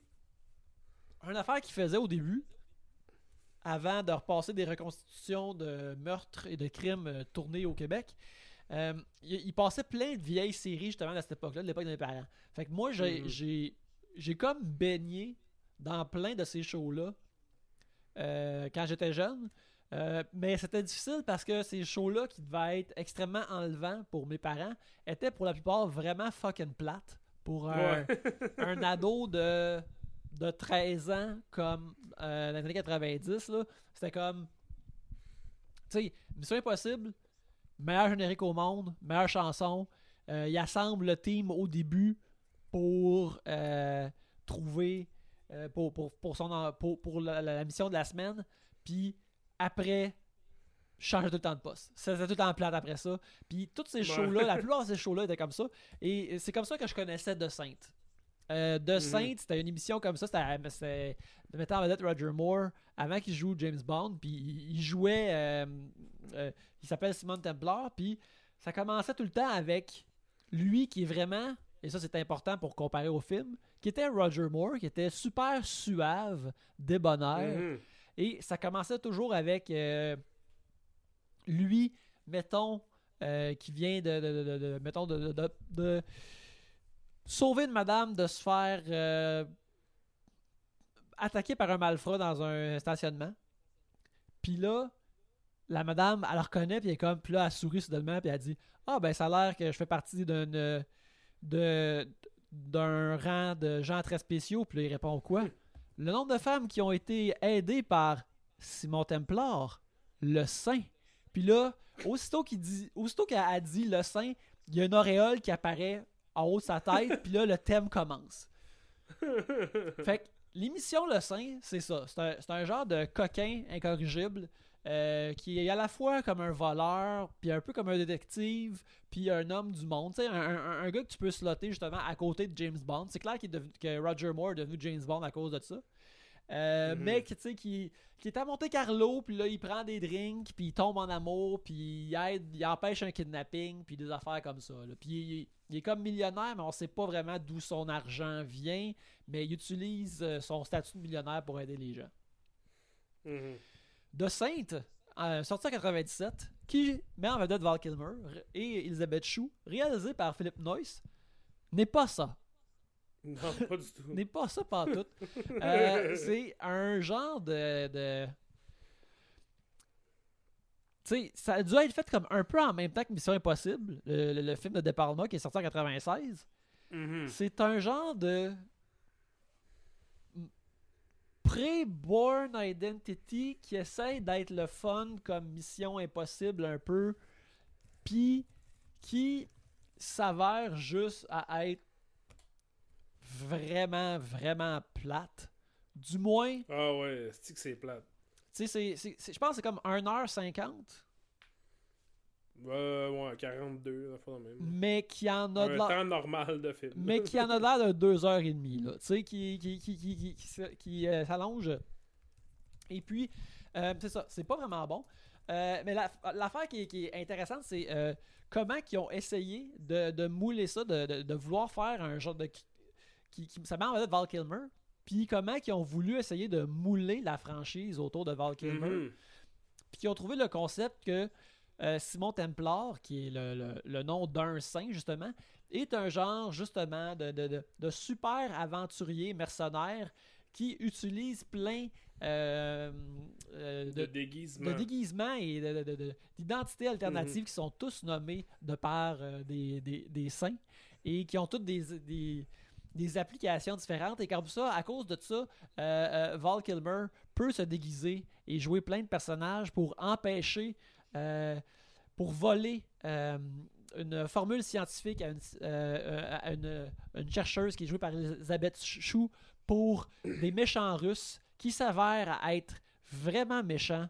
Et alors que Val Kilmer, alors que Simon Templar tombe en amour avec Elizabeth Shue, il décide de plus être méchant et de la sauver, mais ça lui vaut euh, la foudre euh, des méchants russes. Et euh, s'ensuit Mhm. moult péripéties. Puis on l'explique pas plus que ça, pas parce qu'on veut pas spoiler, mais parce que c'est pas tant intéressant non plus. C'est vraiment. Ok. Fait que la raison, je veux qu'on parle de pourquoi on a choisi ce film-là. Oui. De tous les films à choisir. C'est que la semaine passée, euh, il y a un long article dans le. Va- C'est Vanity Fair, c'est ça? Euh, me semble que oui. Me semble que c'est dans Vanity Fair. un- une longue, longue. non, c'est New York. Times. C'est New York Times. New York Times. Ah ouais, New York Times Magazine. Ouais. Oui, t'as raison. Euh, longue, longue, longue entrevue avec Val Kilmer. Euh, qui vient de sortir son autobiographie. Et qui, euh, ça tout le monde le savait, je pense, mais il a eu le cancer de la gorge. Et il ne peut pas vraiment parler. Ce qu'on comprend dans le dans l'article, c'est qu'il est capable de faire des sons. Mais il n'y a pas vraiment de cordes vocales. Je sais pas trop comment expliquer ça. Il, fait, Ah, il parle de même. Mhm. Et euh, dans l'article, qui est un très bon article que vous devriez aller lire, là, sur pause, allez lire l'article, puis revenez. Euh, ça parle un peu de la période où ce que Val Kilmer était un, une movie star. Puis que on parle de début des années 90 jusqu'à peu près à là, là, à peu près à de 5. Là. Euh, et de comment Val Kilmer a toujours été victime un peu de comment beau il était. Parce que c'est quand même un weirdo. Puis c'est quand même une personne qui a des intérêts euh, étranges ou euh, non communs, mais qui, a qui à un moment donné a juste tombé dans un carcan de movie star des années 90 et qui s'est donc ramassé dans des films comme The Saint ou euh, c'est quoi genre mettons The Ghost and the Darkness ou tu sais des affaires où ce que L'île du Docteur. Moreau ou euh, Batman Forever. Ou est-ce que, bon, du Docteur Moreau, il y a un film, un documentaire au complet là-dessus. Je pense que ça, c'est pas tout à fait dans le même. de- du même acabit. Mais, euh, oui, essentiellement, tu sais, c'est ça. Euh, Val Kilmer était pas vraiment destiné, n'a pas vraiment l'énergie et la, la texture de personnalité qui fait de lui un gars que tu peux mettre dans n'importe quel film d'action. Fait que tu sais, je pense, mettons, à Heat. Dans Heat, t'as-tu vu Heat? Je euh, n'ai pas vu Heat encore. C'est quelque chose qui Oh, manque à ma culture. Je- si je l'avais pas écouté aussi récemment, j'ai écouté quand même récemment, on devrait faire un épisode là-dessus. Mhm. Mais euh, ça fait genre moins de 6 mois que j'ai regardé. Mais Val Kilmer est comme le troisième personnage le plus important dans Heat. Tu sais, Puis ça, c'est parfait. C'est exactement à ça que- qu'il devrait servir. tu sais. Assez important pour qu'il soit souvent là puis qu'il y ait des affaires cool à faire, intéressantes. Mais pas nécessairement que ce soit lui qui fait tout le, le- le- le- en anglais on dirait le heavy lifting tu sais, Ouais. c'est pas ça- le, film ne repose pas sur ses épaules à lui Ouais, ça, il y a une autre version de ça, c'est dans, dans Kiss Kiss Bang Bang aussi. Mhm. Tu sais, qui est, qui est- Ouais. qui est comme un, un, un- Il est un sidekick euh, sarcastique, le fun. Puis il- il Mhm. est comme juste assez de marbre pour que Robert Downey Jr. puisse bouncer dessus, puis ça, ça fonctionne. exact puis tu sais puis c'est dans ce, dans ce stock là qui est le, le meilleur tu sais puis il est bon aussi genre en fait c'est ça moi j'aime quand même Val Kilmer mais je ne pense pas que Val Kilmer est aussi polyvalent que sa carrière l'a laissé entendre Mhm. Et The Saint est un esti de bon exemple de ça. Parce que dans The Saint, il, il doit faire plein de personnages et plein de, de, de simagrées. Et comme Yannick mention- me l'a mentionné, c'est un petit peu comme un épisode de SNL hosté par Val Kilmer. Ouais, sérieux, là, les, les, les, les différentes personnalités de, de, de, de Simon Templar, les, les différents déguisements qu'il prend, c'est vraiment. Ah, ça, c'est mon personnage. euh, Ça fait penser à un épisode de 30 Rock. Euh, dans le deuxième épisode de 30 Rock, où ce que Tracy Jordan rencontre les writers du, du show, puis là, il dit J'ai un personnage, c'est un chinois qui s'appelle Ching Chong, puis un gros péteur. tu sais, puis Ouais. il liste comme six personnages de même, là. Ben, de. Sainte, c'est ça, ses, ses personnalités, ses, ses déguisements, là, c'est comme euh, j'ai Bruno, il est allemand, il est efféminé. Il a des gros cheveux. Ouais. Tu sais, c'est, Ben c'est ça. c'est, c'est, euh, Ouais. un- un- une fontaine de personnages comme ça. Et euh, tu sens que. Moi, j'ai, moi, j'ai l'impression qu'ils, qu'ils savaient, quand ils ont fait le film, que. Val Kilmer est un weirdo, puis tu peux pas le mettre dans des affaires de, de, de, de, de Dreamboat traditionnel qui séduit la fille, puis tu peux pas le mettre Mhm. là-dedans. Fait que là, faut, faut que de Sainte, il y ait plein de personnages pour que Val Kilmer puisse jouer tous ces personnages wacky là. Ben c'est ça. Même. Mais sans aucun effort. Tu en tout cas, fait hier, tu- quand tu j'ai regardé le film, tu m'as texté, t'as dit on va se faire un ranking des personnages que Val Kilmer joue dans le film. Puis là, on va, on va embarquer tout de suite là-dessus parce qu'il n'y a rien à dire d'autre sur le film. Non, en fait, l'affaire que je, la seule autre affaire que j'aimerais ça donner, c'est que Elizabeth Shaw est vraiment bonne. Puis elle donne tellement de vie à un personnage stupide. Que- Moi, je suis pas sûr qu'elle est tellement bonne. Je, sais, je peux pas dire. Non, mais moi, je trouve que euh, ce qu'elle fait là-dedans, ça l'explose. Ce que bien d'autres actrices essayent de faire, maintenant dans une comédie romantique normale. Puis elle, on dirait qu'elle elle, elle- elle pitch le ballon au net sans problème. Cela dit, Mhm. en essayant de, de créer cette, cette femme-là émotionnelle, de cœur, qui est une scientifique de fusion froide, euh, tu sais, en essayant de la rendre réaliste au lieu, pas réaliste, mais du moins, je sais pas, vivante, au lieu d'un archétype dans un film comme ça, Mhm. on dirait qu'elle crée une personne réaliste qui est une imbécile de tomber Ouais. en amour avec, cette personne, avec ces personnages-là qui sont pas vrais. Mais c'est que, tu sais, il y a comme un. Il y a un élément de gêne sais, dans son personnage. Son personnage, c'est pas être gêné, tu sais, c'est pas être dépassé par les choses. Mhm.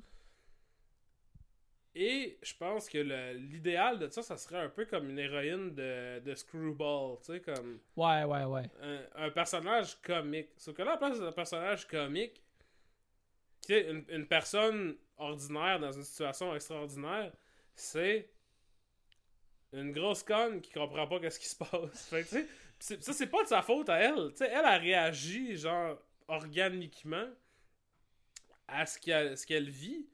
Mais, mettons, toutes les shots d'elle qui réagit à quelque chose sont ben trop longs. Fait que tu l'as juste, t'as juste elle qui regarde comme genre pendant comme 15 secondes. Puis c'est, tu sais, c'est vraiment gênant. Je me sentais mal pour elle parce que j'étais comme, je- elle, elle joue dans un film qui est pas le film qu'on est en train de regarder, tu sais. Ouais, ouais, ouais, ouais. Puis, je, puis je comprends pourquoi elle fait ce personnage-là parce que un film, tu sais, puis je pense que le ton du film est, est beaucoup donné sur les angles de caméra, l'éclairage, les affaires, tu sais. Je comprends pourquoi elle, elle pourrait penser que le film est plus léger. Tu sais, ou en tout cas, elle, elle pourrait, genre, s'imaginer dans un film plus léger que ce qu'on voit vraiment, tu sais. Parce que c'est ça, justement, tu sais, The Saint, c'est supposé d'être un peu genre, ah, tu sais, je suis un gars qui. Je suis un coquin euh, qui boit des drinks, tu sais, je suis un proto James Bond. Ouais, ben, le film est zéro de même. Malgré que ça laissait d'être James. Bond, mais en tout cas. Ok, là, Alex, on, va aller dans le vif du sujet. L'affaire qui est la plus importante au sujet de, de Sainte, c'est euh, nos, euh, notre ordre, euh, notre power ranking, mettons, de, de- des- personnages, de- des, des- des déguisements de Simon Templar de Val Kilmer. Ben moi, je, probablement, je vais te- lire en ordre d'apparition à l'écran. Ok, puis on, on donne nos opinions sur ces bons C'est personnages. ça. Parce qu'il y en a beaucoup. Je, je voulais faire un ranking, mais là, ça devient mêlant. Puis il y en a une couple qui se ressemble trop. Ouais, c'est. euh, Tu sais, où ce que genre, je peux, je peux pas, je peux pas vraiment trancher là-dedans. Donc, le premier personnage qu'on voit, c'est un russe à moustache. euh, en fait, je pense que c'est un, c'est un, Australien, en fait. Avec le, Non, mais avec le buzzcut, là. Ouais, mais écoute, c'est parce qu'avant, c'est un russe, puis ça devient un Australien. Il, il met ce costume-là, Mhm. puis là, il l'essaye. My name is Ivan Ivanovich, Ivan. Puis il teste le personnage. Mais quand on le voit utiliser le personnage, le deuxième, c'est un Australien. Tu sais, il est en train de rentrer à la place, puis là, il fait Hello, mate. Hello, mate. Hello, hello, boomerang, you know, chimp on the bob, hey. Puis là, il, il punch un dos d'un couille, je sais pas trop. Mais ce personnage. fait que dans le fond, c'est- le même personnage, mais il, est com- il commence à être, à être développé en tant que russe. Mhm. Mais ça va revenir plus tard. C'est parce que dans le fond, le premier personnage et le dernier personnage sont un peu la même affaire. Ouais, Simon Templar, il aime ça faire des rewrites, il aime ça workshopper des personnages. Alors, tu sais, c'est un improvisateur, euh, Simon Templar. Fait que là, il est comme, ok, non, je pense que lui, il est australien finalement. Un véritable euh, cast member du nouveau show Rue King sur Club Illico. Absolument. Oui, ben, j'ai entendu dire que dans saison 2, Simon Templar va être dans Rue King. Pierre-Luc Funk puis euh, Simon Templar. Ouais, ouais. Il, il- il arrête d'être un mercenaire, puis là, il, il dit tout ce qu'on a besoin pour réchauffer Ouais. le monde, c'est les rires sur Rue King. Je l'ai pas regardé. Ceci dit, je suis quand même curieux un peu. J'ai lu un article là-dessus tantôt. J'étais comme, ah, ok. Euh, en tout cas, oui. Numéro 3, il fait un hobo pour se sauver de, de quand il était un Australien. Là. Mhm. Puis Euh, ça, c'est. Ça, c'est. euh, je te dirais que c'est. c'est Ça manque de sensibilité un peu de la part de Simon, je te dirais. Un petit peu. Mais cependant, il, il- il fait ça pour se. Comme. euh, route de. Parce qu'il parle à un autre hobo, puis là, le gars, il fait Good guy, good guy, you're good guy. Fait tu sais, c'est- une diversion quand même utile. Après ça, numéro 4, il y a un touriste qui prend des photos. Mhm. Euh, que je me souviens pas d'où ce qui vient. On, on- on- c'est, dans sa gimmick, c'est supposé être qu'il prend des noms de, des saints canonisés. Cependant, Ouais, on sait exact. pas si eux autres qui ont des, des noms de saints canonisés. Ouais, c'est ça, pas tout le temps. Après ça, il y a un espagnol en avion. Au crime. L'espagnol, t'as un peu. J'ai, j'ai le nom de l'espagnol ici. Euh, l'es- C'est genre. euh, C'est Martin de Porres. Martin de Porres, qui est, qui semble, qui, qui est un espagnol, tu sais, un, un, un lotario, un séducteur, euh, qui, a des, qui a des belles faves, des, des beaux favoris euh, pointus. mhm. Euh, quasiment une, petite- une petite shade de brown face, euh, on Ouais, dirait. un petit peu, un petit un peu. petit peu. Mais tu sais, parce que un- des Espagnols, en théorie, c'est des. sont caucasiens. Mhm. Tu sais. euh, aussi absurde cela peut-il sembler, Antonio Banderas est aussi blanc que toi et moi. là. Voilà. En effet, ça me semble Fait- absurde. Mais c'est pourtant mais, vrai. tu sais, mais ostensiblement, sont caucasiens. Fait que s'il y a du brown face, c'est pas. euh, c'est pas. euh, c'est pas. C'est inutile. Je, Ensuite. J'aimerais ça euh, des- des- qu'il y ait plus de scènes où ce que Simon workshop ces personnages-là. Parce que ça me rendrait vraiment heureux de voir son processus créatif davantage. Puis là, une des affaires qui, qui est absurde du film, c'est que, tu sais, il vit comme dans un genre de petite shack dégueulasse avec un, un lit qui est comme, sais, un matelas euh, à 25$. piastres, là. Mhm. Fait que pourquoi il fait ça? Ça, c'est une affaire que j'ai toujours trouvé mystifiant. Pourquoi tu mettrais ta vie sur la ligne, puis t'auras rien qui... Tu peux pas, après ça, quand tu travailles pas, avoir une vie cool, là. Tu vis dans un trou de merde, dans une place, tu sais, dans un... Comme une petite... euh, comme une maison de chambre, genre. Puis, tu sais, fait qu'il il est payé, genre, 10 000 piastres par année pour être Simon Templar, genre. Je, je sais, je sais. Ça, t'es en train de me dire? Ben non, il est payé plus que ça. On le voit sur son compte en banque, sur son. Ah oui, c'est vrai, 50 millions. c'est- euh, euh, D'ailleurs, beaucoup de early euh, de- de- de- d'internet de préhistorique dans ce film-là. Ah ouais. Et ça, ça, je trouve ça charmant. Donc, voir ça des, tu sais, des gros graphiques là, de, de- de vieux Ah ouais. internet. Là. Ça, ça j'aime Il y a bien. un moment ça. donné où ce qu'il il, il hack dans un ordi, puis là, il, il prend un fichier .txt sur, euh, puis il la met sur une disquette. Ça prend comme 3 minutes à loader. C'est il merveilleux. est juste en train de faire comme... C'est long. Euh, donc, après l'espagnol, il y a pers- le personnage que moi j'aime le plus, c'est Lou. Un gars qui mange une pomme. Tu sais, il parle en vidéoconférence avec des dudes de la bourse, genre. Puis là, ils sont comme Lou, you're out of, you're out of your mind on this one. C'est quand il, il- tu sais, il y a des placements avec son argent Mhm. qui est payé pour, pour voler des shit. Puis le personnage qui s'occupe des placements s'appelle Lou. Puis son, son affaire qu'il définit, c'est qu'il mange une pomme. Son accessoire. Ouais, ben c'est ça, tu sais. Son accessoire, c'est Lou, Lou aime croquer. Tu sais, il, il mord Voilà. dans la vie et il mord dans cette pomme-là en échangeant des, des, des dossiers. Puis tu vois ça, quand j'ai vu Lou, j'ai fait Asti que de scène, ça serait déjà 25% meilleur si c'était Brad Pitt. Ouais. Ouais, ouais, ouais. Imagine, mais sauf que Brad Pitt en 97 t'aurais pas fait ça, mais maintenant Brad Pitt en 2008, là, qui fait de Sainte, là, qui risque que ça aurait été meilleur. Tu sais, genre un, un post, un, un dessin de Steven Soderbergh avec Brad Pitt, là. Ah, man. Chris, ça là, c'est. C'est c'est de l'argent. Ça, ça, c'est c'est laisser de l'argent sur la table. Exactement. Je pense que. Euh, que- Cette idée est copyrightée, voyeur de vue. Ouais. C'est- c'est- Steven, Pense-y même pas Steven Soderbergh Soderbergh. est sur Twitter, on va l'approcher, on va voir. on va lui dire As-tu. Regarde, on t'envoie un MP3 avec une idée, là. C'est en français. c'est en mais- français, mais je pense que la force de l'idée va communiquer malgré le langage. Euh, septième personnage, j'ai juste écrit un Allemand gay. Oui, ça c'est Euh. ça c'est euh, Bruno, euh, Bruno de, de, de German, qui Oui. à, à- à- à mon avis est euh, Simon Templar, il a vu SNL avec Dieter, le personnage de Mike Ouais, Myers. ouais. Puis euh, il a décidé que ça c'était un de ses personnages. Euh, avec un genre de col roulé zippé, des gros cheveux, qui joue son propre argent, puis il est comme Oh, euh, I am the agent of uh, the saint and uh, we're working. Puis en tout cas, Ouais, il de, Would you like to have a coffee or something? il est comme. euh, ça, ouais, ça suit une scène d'aéroport où des gens euh, discutent les détails d'un plan éco-énergétique international juste dans un café d'aéroport autour de foule de monde. Puis là, ouais. Puis tu sais, euh, là, ça fait coffee, yeah. Puis là, Bruno, il fait beat, beat. Genre, il est comme, oh, oui, je parle euh, allemand. Mais tu sais, clairement, il a pas été foutu d'apprendre plus que trois mots d'allemand. Paul Kilmer, c'est encore lisse. Ouais.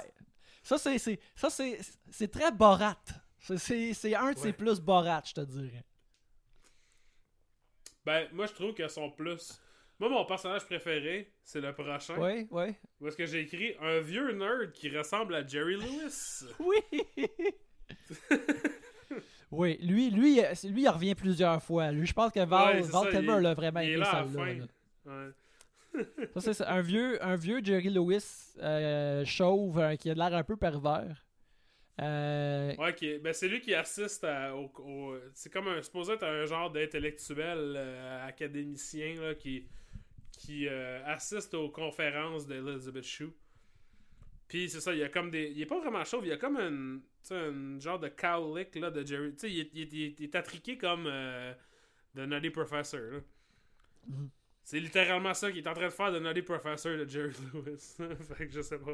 ouais, ça c'est c'est encore là précurseur, précurseur euh, à ce que Eddie Murphy va faire au cinéma. Alors, on devrait faire un film de. T'as-tu déjà vu des films de Jerry Lewis?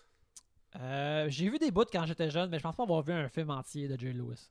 Est-ce qu'on devrait checker un film de Jerry Lewis? Parce que moi, là, les, les deux ou trois films de Jerry Lewis que j'ai vus, là, j'ai vraiment été impressionné par ça de façon qui m'a surpris. C'est vraiment. me- En tout cas, The Ladies Man, c'est ça là que je me souviens. The Ladies Man, c'est vraiment meilleur que ce que tu Ok, penses. ben moi je suis curieux de l'essayer. Je suis curieux de. Faudrait qu'on. Je sais pas s'il est quelque part, là. Faudrait qu'on check si ça existe. Mais en tout cas, bon. Fait qu'après le Jerry Lewis, on a le personnage qui est comme là le plus. Mhm. Euh, là, c'est écrit un genre de sculpteur, point d'interrogation, africain, point d'interrogation. Oui, ça c'est euh, Thomas More. C'est Jim Morrison. Oui, c'est Jim Morrison, Ouais, c'est ça. Thomas More. c'est lui qui est vraiment choisi avec le plus de soin. Parce qu'après avoir euh, creepé chez Elizabeth Shue, euh, Simon Templar comprend qu'il doit la séduire. Puis là, il, comme il lit ses affaires, puis il est comme Ah oui, euh, elle s'ennuie de son père. Elle a besoin de romance. Puis là, il est comme Elle a besoin de Thomas More. Comme, plus comme si nous autres, on était comme Oh yes, Simon est aveugle de nous sortir un autre de ses rôles dont il a le cru. Mais non, mais Thomas More, c'est c'est un poète, là. C'est genre. C'est c'est ça. C'est que le film pète un peu plus haut que le trou, genre, en nous sortant des fois des. euh, tu sais, des affaires. euh, de, littérature, là. Mais Thomas More, c'était un saint aussi, mais c'était comme un. En tout cas, là, je que les affaires, là, il était canonisé, c'était un martyr, il été exécuté, tout ça, il a écrit. euh, c'est le concept de l'utopie, c'est lui qui a inventé Ah, ça. d'accord. Ben, regarde, il est vraiment utopique. Puis oui, je comprends que c'est ton personnage préféré parce que je pense que moi aussi, c'est mon personnage préféré euh, dans le mix. euh, qui est un artiste déchu que Elisabeth Chou croise alors que il, il fait une esquisse dans un, dans un musée. Puis, il est absolument dégueulasse. Il est dégueulasse. Il a des longs Il cheveux. porte des pants en cuir. il, est, il est vraiment comme. Puis elle, elle tombe follement en amour de lui, de, de ce poète Ouais, ouais, maudit ouais. là. Puis ça, je trouve que c'est vraiment un, un personnage de roman harlequin, Ouais, ouais. mais il n'y a pas, pas tant- ce que j'imagine que la spécificité intéressante du roman harlequin qui est faite pour un type de femme puis qui est écrit par un type de femme. C'est comme Ouais, ouais. l'idée d'un dude, d'un genre de rom d'un d'un personnage de roman harlequin cool. Mais tu sais, puis il parle, genre, il fait drink your wine, drink. Là, t'es comme, d'où est-ce qu'il vient? C'est pas venir de où? Puis là, il fait- il dit, I wish you could come back to my home in Africa. Puis là, je suis comme, ah, c'est un Sud-Africain! c'est un African, Zasti! Ça prend genre 20 minutes de lui qui parle, comme, go, where, where are we going? What is going on? C'est comme, ah, ok, il est supposé d'être Sud-Africain, genre. Ouais, on- Puis il met son argent dans, en dessous de son scrotum dans ses pants en cuir. c'est dégueulasse. Il paye pour sa bouteille de vin qui vaut 400 euros ou 400 francs, whatever the fuck, avec un rouleau de billets qui était en dessous de son scrotum. Tu sais, puis là, c'est. Quand Simon Templar a créé Thomas, là, il y a ce qu'il pensait, là. Puis tu sais, c'est. Pen- pen- Penses-tu que Thomas a eu sa fortune avec des, des, des Blood Diamonds? Penses-tu que ça fait partie de son backstory ou qu'il est héritier Ouais, de ça? sûrement. Je sais pas c'est quoi le. le- Ah, Mais Ah, ouais. sérieux, lui, c'est lui qu'on voit le plus longtemps dans le film. Puis, Ouais. tu sais, pour revenir un peu à Before Sunset, mettons que c'est dans une situation où elle rencontre dans un train, puis c'est une femme plus jeune qui décide de, qui est en voyage, puis qui décide de faire un genre d'erreur ou de, de, de, de mésaventure ou de. de- de- Regarde, euh, je, je le filais ce soir-là, j'ai couché avec ce gars-là, puis c'est ça qui est arrivé. Ouais. Mais là, elle, qui est 100% charmée et séduite, puis que c'est une femme sérieuse, une scientifique, c'est impossible. Ça n'a pas d'allure. il est tellement quétaine, il est dégueulasse. Et fait IMDB, lorsque il laisse son cahier d'esquisse euh, derrière euh, et de poésie. Euh, D'ailleurs, on voit que, que Simon Templar fait son, sa direction artistique assez élevée en laissant un carnet rempli en entier. Euh, elle, elle lit ses poèmes, puis des fois, lui aussi, il lit des poèmes. Ce sont des poèmes écrits par Val Kilmer. Alors, Ah je crois, selon IMDB, alors je crois que, Ah, que, nice. que, que Val s'en sentait près de Thomas. Oh mon dieu. Ok, fait qu'après Thomas, il y a. Ça, c'est ma- la- c'est comme la seule scène que j'ai trouvé bonne dans le film. C'est quand il fait le jumeau du méchant. Oui, quand il, il, mais tu sais, il brise sa propre règle parce que là, il, il est pas déguisé en saint, il est déguisé en le, le méchant euh, politicien slash gangster. euh, Ouais, Russe. Radé euh, Seber Jaja, là, le- un gars qui a vraiment fait beaucoup de méchants à cette époque-là. ce gars-là, il rule. Il, est- il est vraiment écœurant, Ouais. je trouve. Il, est vrai- il a vraiment l'air crotté. là. Il a l'air de puer, genre. tu sais, il, il- Rad, Radé Serbedjia. Oui, puis euh, dans, Euh, il est croate. C'est un croate, en fait. C'est même pas un russe. dans, dans le rôle de Tretiak. Puis Voilà. j'imagine que Simon décide juste de se déguiser en lui pour aller le barber chez eux, puis il, il donnait des insultes tout de même soft, là. tu sais, ce qui est difficile de faire semblant d'être toi, c'est d'être mauvais au lit. Puis lui, il est comme You Ouais. son of a bitch! Tu sais, c'est Il dit You son of the bitch. très. Oui, ah, ça c'est très bon. Je me souviens spécifiquement de ça. You son of the bitch. Fait que, euh, en tout cas, un autre moment riche de la part du Saint. On est très content. Ouais, mais ça, c'est c'est là que j'ai trouvé. Parce que, tu sais, genre, ça, c'est le. Je l'ai écouté. Non, c'était un matin. J'ai écouté en deux parties parce que je m'emmerdais puis j'étais à me coucher. Puis là, tu sais, je l'écoutais comme. Je te dirais que j'avais 70% d'attention. Là, j'étais comme, pourquoi il y a deux fois le même dude? Qu'est-ce qui se passe? Puis tu sais, j'ai été berné un peu quand même. Fait que je vais leur donner ça, là. Mhm. J'ai été légèrement berné par, euh, par cette affaire. Fait que là, il reste un Britannique à barbiche vers la fin, Ouais, ouais, euh, je pense que c'est. avec un, un gasket. Ouais, ça, je pense que c'est euh, Auguste Christopher. C'est quand il est Ouais, dans, la- dans, dans, dans l'ambassade américaine. Là. Puis, euh, il y a- Exact. il y a- puis moi, ça, ça, c'est le seul, un des seuls moments que j'ai vraiment aimé du film. Parce que il est comme, il, est comme charmant dans ce moment-là. Il est comme charmant, puis là, il dit What's up, Ouais. c'est moi, c'est moi de Sainte. Puis elle le reconnaît, puis elle est comme contente. Ça, c'est une affaire qui, Ouais, ouais. qui ressemblait dans, dans, dans, dans- dans mes bribes de souvenirs du show original. C'était comme, c'est comme ça le show. tu sais, C'est, Ouais, ouais, c'est, euh, des, des, des beaux moments Gene Parmesan de même, le Lucille Blue. C'est comme, ah, c'est toi, Gene!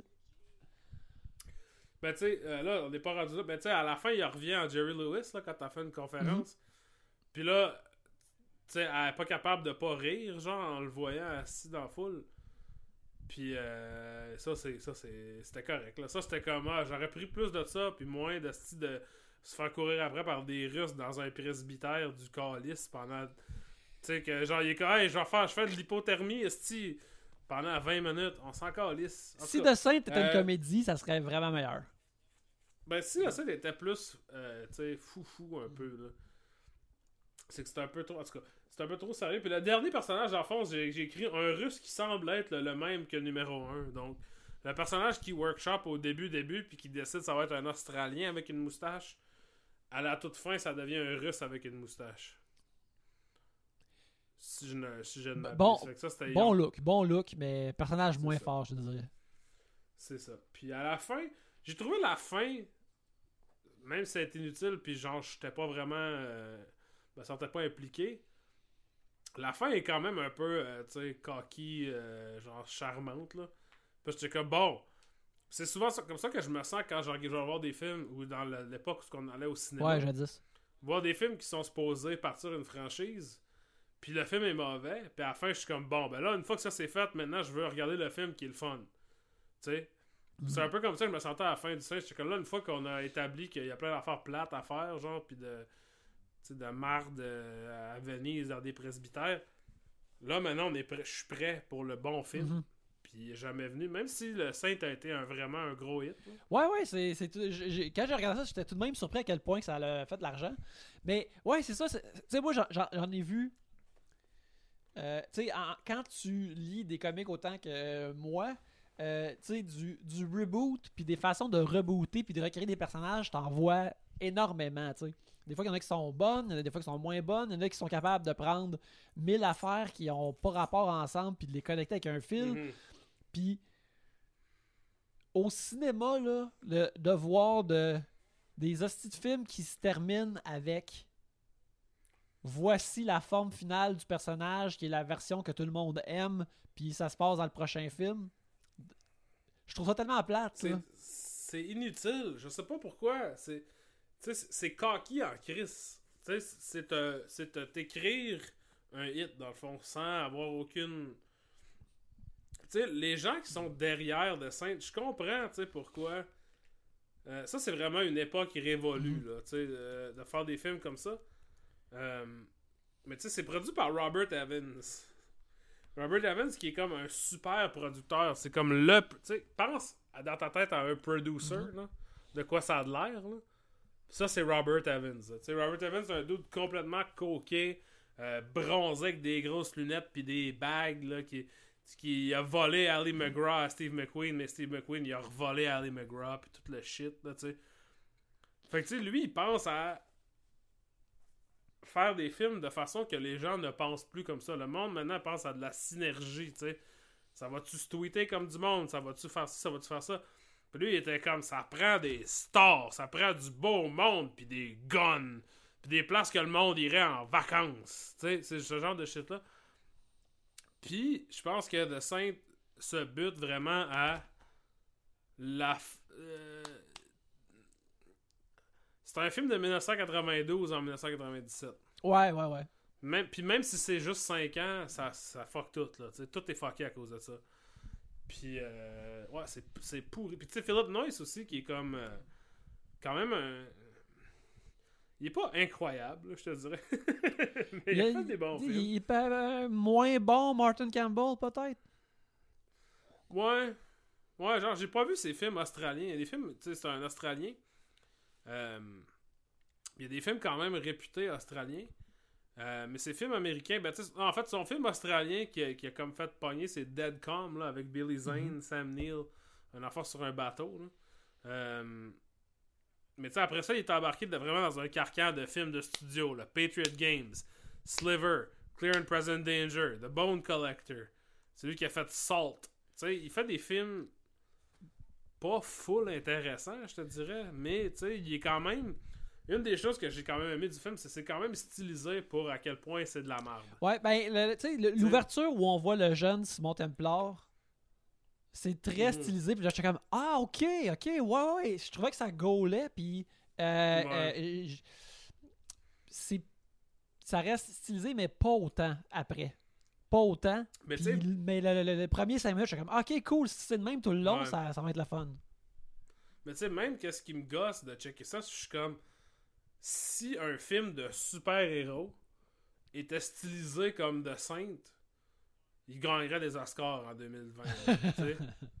Genre, pis là, je suis comme, ça n'a pas de sens, c'est genre, mais tu sais, comme, pas juste stylisé, mais tu sais, comme, euh, léché, soigné Ouais, ouais, ouais, visuellement, ouais. là, tu sais. Puis, puis on s'entend que de Sainte, c'est assez ordinaire pour l'époque, tu sais, dans une époque où, tu sais, Oliver Stone, puis euh, fucking Tony Scott faisaient des films, là, c'est rien, là, tu sais, mais quand même, tu sais, je trouve que ça, c'est quelque chose qui se perd, tu sais, un film qui est poche, qui est de la merde, puis que maintenant, ça se passe, ça, ça se ferait même plus de Sainte parce que le monde dirait, bon, on va faire un show de Sainte à TNT avec, euh, whatever, Dominic Cooper ou, tu sais, un- Mhm. quelconque clown de par rapport. Puis, tu sais, je pense que justement, il y a quand même une affaire qu'on n'a pas vraiment compris. Il y a quelque chose qui se perd quand tu fais un traitement télévisuel de ces affaires-là. Même si c'est de la merde. Là. The Saint, c'est de la merde. Puis s'il y a une série de The Saint qui existe à TNT, ben, je pense que oui, en plus. Il y a eu un reboot Il y a eu. récemment, euh, je- il cherche. Ben, justement, je pense qu'il est supposé avoir un reboot avec Chris Pine, c'est ça? Ah, peut-être. Ou en tout cas, il est, il est supposé avoir un reboot. Ben, ça, ça ferait du sens, ça, parce que Chris Pine, pour, comme j'ai texté tantôt, Chris Pine, c'est le Val Kilmer de la Zozo. Ouais, ouais. Mais qui, je pense qu'il il manipule mieux, là. Mais. euh, mais Ben, il est mieux parti, mais. Ouais. Mais tu sais, c'est- c'est. Je sais pas c'est quoi. le- le cut-off que. C'est ça, tu regardes des, des, des, des, des- des vieux. Mettons des films des années 90, puis même si t'as des affaires comme vraiment moins bonnes, je sais, je sais pas si c'est la disparition de filmer sur pellicule ou des affaires comme ça qui font que les images Ben, sont moins oui. belles, tu sais. Puis je pense qu'il y a aussi, tu sais. Il y a quand même un. un- Il y a eu un changement de garde, là, tu sais, peut-être au niveau des producers, des gens qui donnent de l'argent. Parce que. Autant mauvais puis pas vraiment intéressant que de Saint A, il y a comme une semi-prétention intellectuelle, tu sais, avec les saints puis ces affaires-là. Puis. Qui était une affaire qui arrivait beaucoup dans les films avant, c'était oui, on va faire un thriller, un film d'action, une affaire commerciale avec Johnny Depp. Mais inquiète-toi pas que je vais rentrer des affaires de Dante's Inferno dedans. Ou tu sais, je vais rentrer des affaires de littérature, de shit de même. Que je pense pas que c'est tant utile. Puis si, le film est pas bon, puis le film a mal utilisé ça, c'est flagrant à quel point c'est inutile. Mais je pense tout de même qu'on a perdu ça. Tu sais, le- y a- un film comme. Un film que qui me. Tu sais, The Saint, c'est pas vraiment comme ça, mais ça m'a fait penser au film de Ninth Gate de Roman Polanski là, avec Johnny Depp. Mhm. Que je suis allé voir à la cinémathèque parce que mon ami était comme Hey, c'est fucking bon ce film-là, on devrait aller voir à la cinémathèque. Puis c'est long, puis c'est plate, puis c'est, ça va nulle part, puis ça a fait comme 100 millions au box-office. là, tu sais. Un film de Johnny Depp qui cherche des, des livres rares, genre qui sont peut-être possédés par Satan ou je sais pas trop. C'était fucking plate, j'ai vraiment trouvé ça nul. Puis c'était quand même un film, un divertissement pour adultes. De Sainte aussi, c'est ça, tu sais. Comme, justement, en le regardant, j'étais comme, j'ai-tu de la nostalgie pour ce film-là? Puis là, à peu près à mi-chemin, j'ai fait, ah, j'ai peut-être jamais vu. tu sais, j'avais aucune, aucun souvenir d'avoir déjà vu ce film-là. Puis justement, je pense pas que c'est mieux pour les films qui sont poches comme The Saint, mais pour les bons films, ces affaires-là ressortent. Ces affaires-là sont de la texture, le fun qu'on aime. Puis dans un film de merde, ben, c'est juste un film de merde où ce que tu parles des saints puis de la Bible puis ces shit Mhm. Ouais. Fait que je sais pas. Ben, moi, j'ai l'impression que, mettons, l'exemple que tu parles de mettre des, des, des, des affaires euh, plus euh, littéraires au eyebrow, Mhm. Ces films-là étaient probablement écrits par du monde qui, dans le fond, souhaitait vraiment faire clair, quelque chose de plus eyebrow. Tandis que je pense que les films maintenant, euh, comme moi le premier, si mettons je suis dans cette industrie-là, c'est comme non, je veux écrire justement l'affaire popcorn, le fun. Puis Exact. euh, moi je sens pas le besoin dans le guillemets de relever le genre ou de jammer des affaires dedans. Mhm. Moi je suis juste content d'être dans le, ce carré de sable-là puis de jouer dedans. Mais je pense que ces deux affaires-là sont intéressantes. Les deux, ces deux affaires-là peuvent faire des bons films autant qu'ils peuvent faire des mauvais Mhm. films. Mais je pense que ça en prend un peu des deux. Ouais, t'sais. ouais, ouais, non, absolument. Parce que justement, les mardes popcorn que tout le monde. Tu sais, mettons, genre, je vais utiliser Back to the Future qui est un exemple de film que. Sais, dans ma vie, a passé d'un film que tout le monde aime, qui est le fun, à genre, c'est un petit chef-d'œuvre, puis genre, c'est un film parfait. Vous avez fait un podcast Ouais. là-dessus avec Fred Saint-Gelais, tu sais. Puis. euh, Back to the Future a pas de prétention à autre chose. Mhm. Back to the Future, je veux dire, est conçu comme un film de maintenant, si à part peut-être pour tu sais, le- les éléments nostalgiques des années 50 qui pourraient pas arriver, qui seraient tellement loin dans le passé maintenant qu'on pourrait pas les faire, mais euh, ben on pourrait, mais tu sais, en tout cas. euh, n'y a pas de prétention esti, de, sais, de whatever, de- d'être Thomas Pynchon là, dans Back to the Future. Il n'y a rien de ça. C'est- somme toute, c'est popcorn, c'est ça, c'est super bien fait. Mais c'est le même principe. En même temps, après ça, tu regardes. Ça m'aurait pris un exemple plus concret que j'avais presque sous la main. Tu sais, mettons l'exorciste. Mhm. Prends ça comme exemple. L'exorciste, ça a quand même une prétention d'être comme intellectuel dans un sens. Parce que ça parle de la religion, ça parle de la foi, puis de ces shit-là. C'est quand même un film que tout le monde sur la Terre a vu, puis tout le monde est pas mal d'accord que c'est Mhm. bon, tu sais. Fait que je pense que ces deux affaires-là se peuvent. Mais euh, je pense qu'on est rendu trop penché d'un bord là en ce moment. Fait que... Mais qui sait, peut-être que le coronavirus va tout changer ça, puis là on va redevenir intellectuel après. Mais on va avoir le temps de lire tous les livres qu'il avait jamais lus. Ouais, avant. puis tout va euh, en ressortir mieux. Hey, je pense, On on, l'espère. on espère- je pense que, euh, regarde, ça, ça, ça a valu la peine de regarder de scène parce que ça nous a amené, amené dans cette conversation-là. Et euh, Ça fait deux heures. ça fait parle. deux heures qu'on parle. L'épisode va être un petit peu plus court, mais oui, ça fait deux heures qu'on parle. Euh, et puis, euh, fait on va terminer l'épisode maintenant. Alors, de Sainte, euh, c'est- Ouais. c'est un genre de plaisir. c'est pas un plaisir, c'est potentiellement un masochiste étrange, mais c'est aussi. Ouais, c'est déplaisant. Je te dirais, j'ai pas trouvé, j'ai eu aucun plaisir. Mais je pense qu'il faudrait aussi que tu aies vraiment comme plus une curiosité de comment que le thriller puis d'action, mettons, a été fait des années 90. Ben, une des affaires aussi que, que justement en parlant de c'est que c'est un film d'action qui ne finit pas avec une scène d'action. Mhm. Tu sais, la, la- il y a 40 mi- là, il y a une scène d'action, puis là, il reste 40 minutes de film. Ça, c'est ça c'est c'est quand même ballsy. Ça, ça se pourrait pas maintenant. Puis je te dis que si demain matin, j'allais voir un film... Ben, ben, demain matin. Euh, au mois d'octobre 2020, quand je vais aller voir un film, puis il va... Mettons, il ferait ça, je serais comme... Wow, quel culot. Ils ont osé. Tu sais, mais... Dans ce temps-là, on n'était pas rendu là encore, je pense. En tout cas. Mais, on va dire ce qu'on est rendu. Terminer cet épisode. Alors, euh, si les gens qui euh, euh, aiment cet épisode euh, fleuve, euh, si vous euh, avez euh, tro- euh, trois bières, ou si vous avez aimé cet, épisode-là, vous pouvez encourager trois bières et les voyeurs de vue en vous abonnant au Patreon, au patreon.com slash trois bières, ainsi que si vous êtes plus curieux de mes opinions sur le cinéma, vous pouvez me suivre sur Letterboxd, à Yannick Belzil sur Letterboxd. Ouais. Moi également, je me souviens jamais de mon letterbox. C'est quoi? C'est ça, Je Alex? pense que c'est Alex Rose, oui. C'est Alex Rose. Attends, je vais, aller- je vais aller voir pendant qu'on y est. Mais... Oui, oui, absolument. On va donner des, des informations véridiques. des- Non, c'est Why Does It Exist? C'est Why Does It Exist aussi sur, euh, sur Letterboxd. Et également sur euh, Instagram, si vous voulez voir tous mes disques. Oui, absolument. Euh, je voudrais juste dire aux gens... Il y a des gens qui, je pense, qui écoutent les voix de vue qui essaient de demander sur Facebook, mais j'accepte pas les gens que je connais pas parce que je suis pas rendu là dans ma vie. C'est rien contre vous autres, là, si vous avez essayé de demander puis euh, j'ai dit non, là. C'est correct. C'est... Vous pouvez me follower, je sais pas comment ça marche, là, mais genre... je- Suivez, Alex les journal.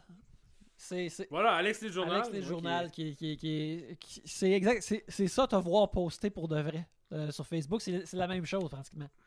Et voilà. Ben, si vous voulez voir des mimes obscurs et incompréhensibles de disques, euh, personne ne veut les voir. vous perdez votre temps, arrêtez ça. Alors euh, c'est ça. Euh, on va terminer, mais en attendant, on vous invite tous à aller voir une vue.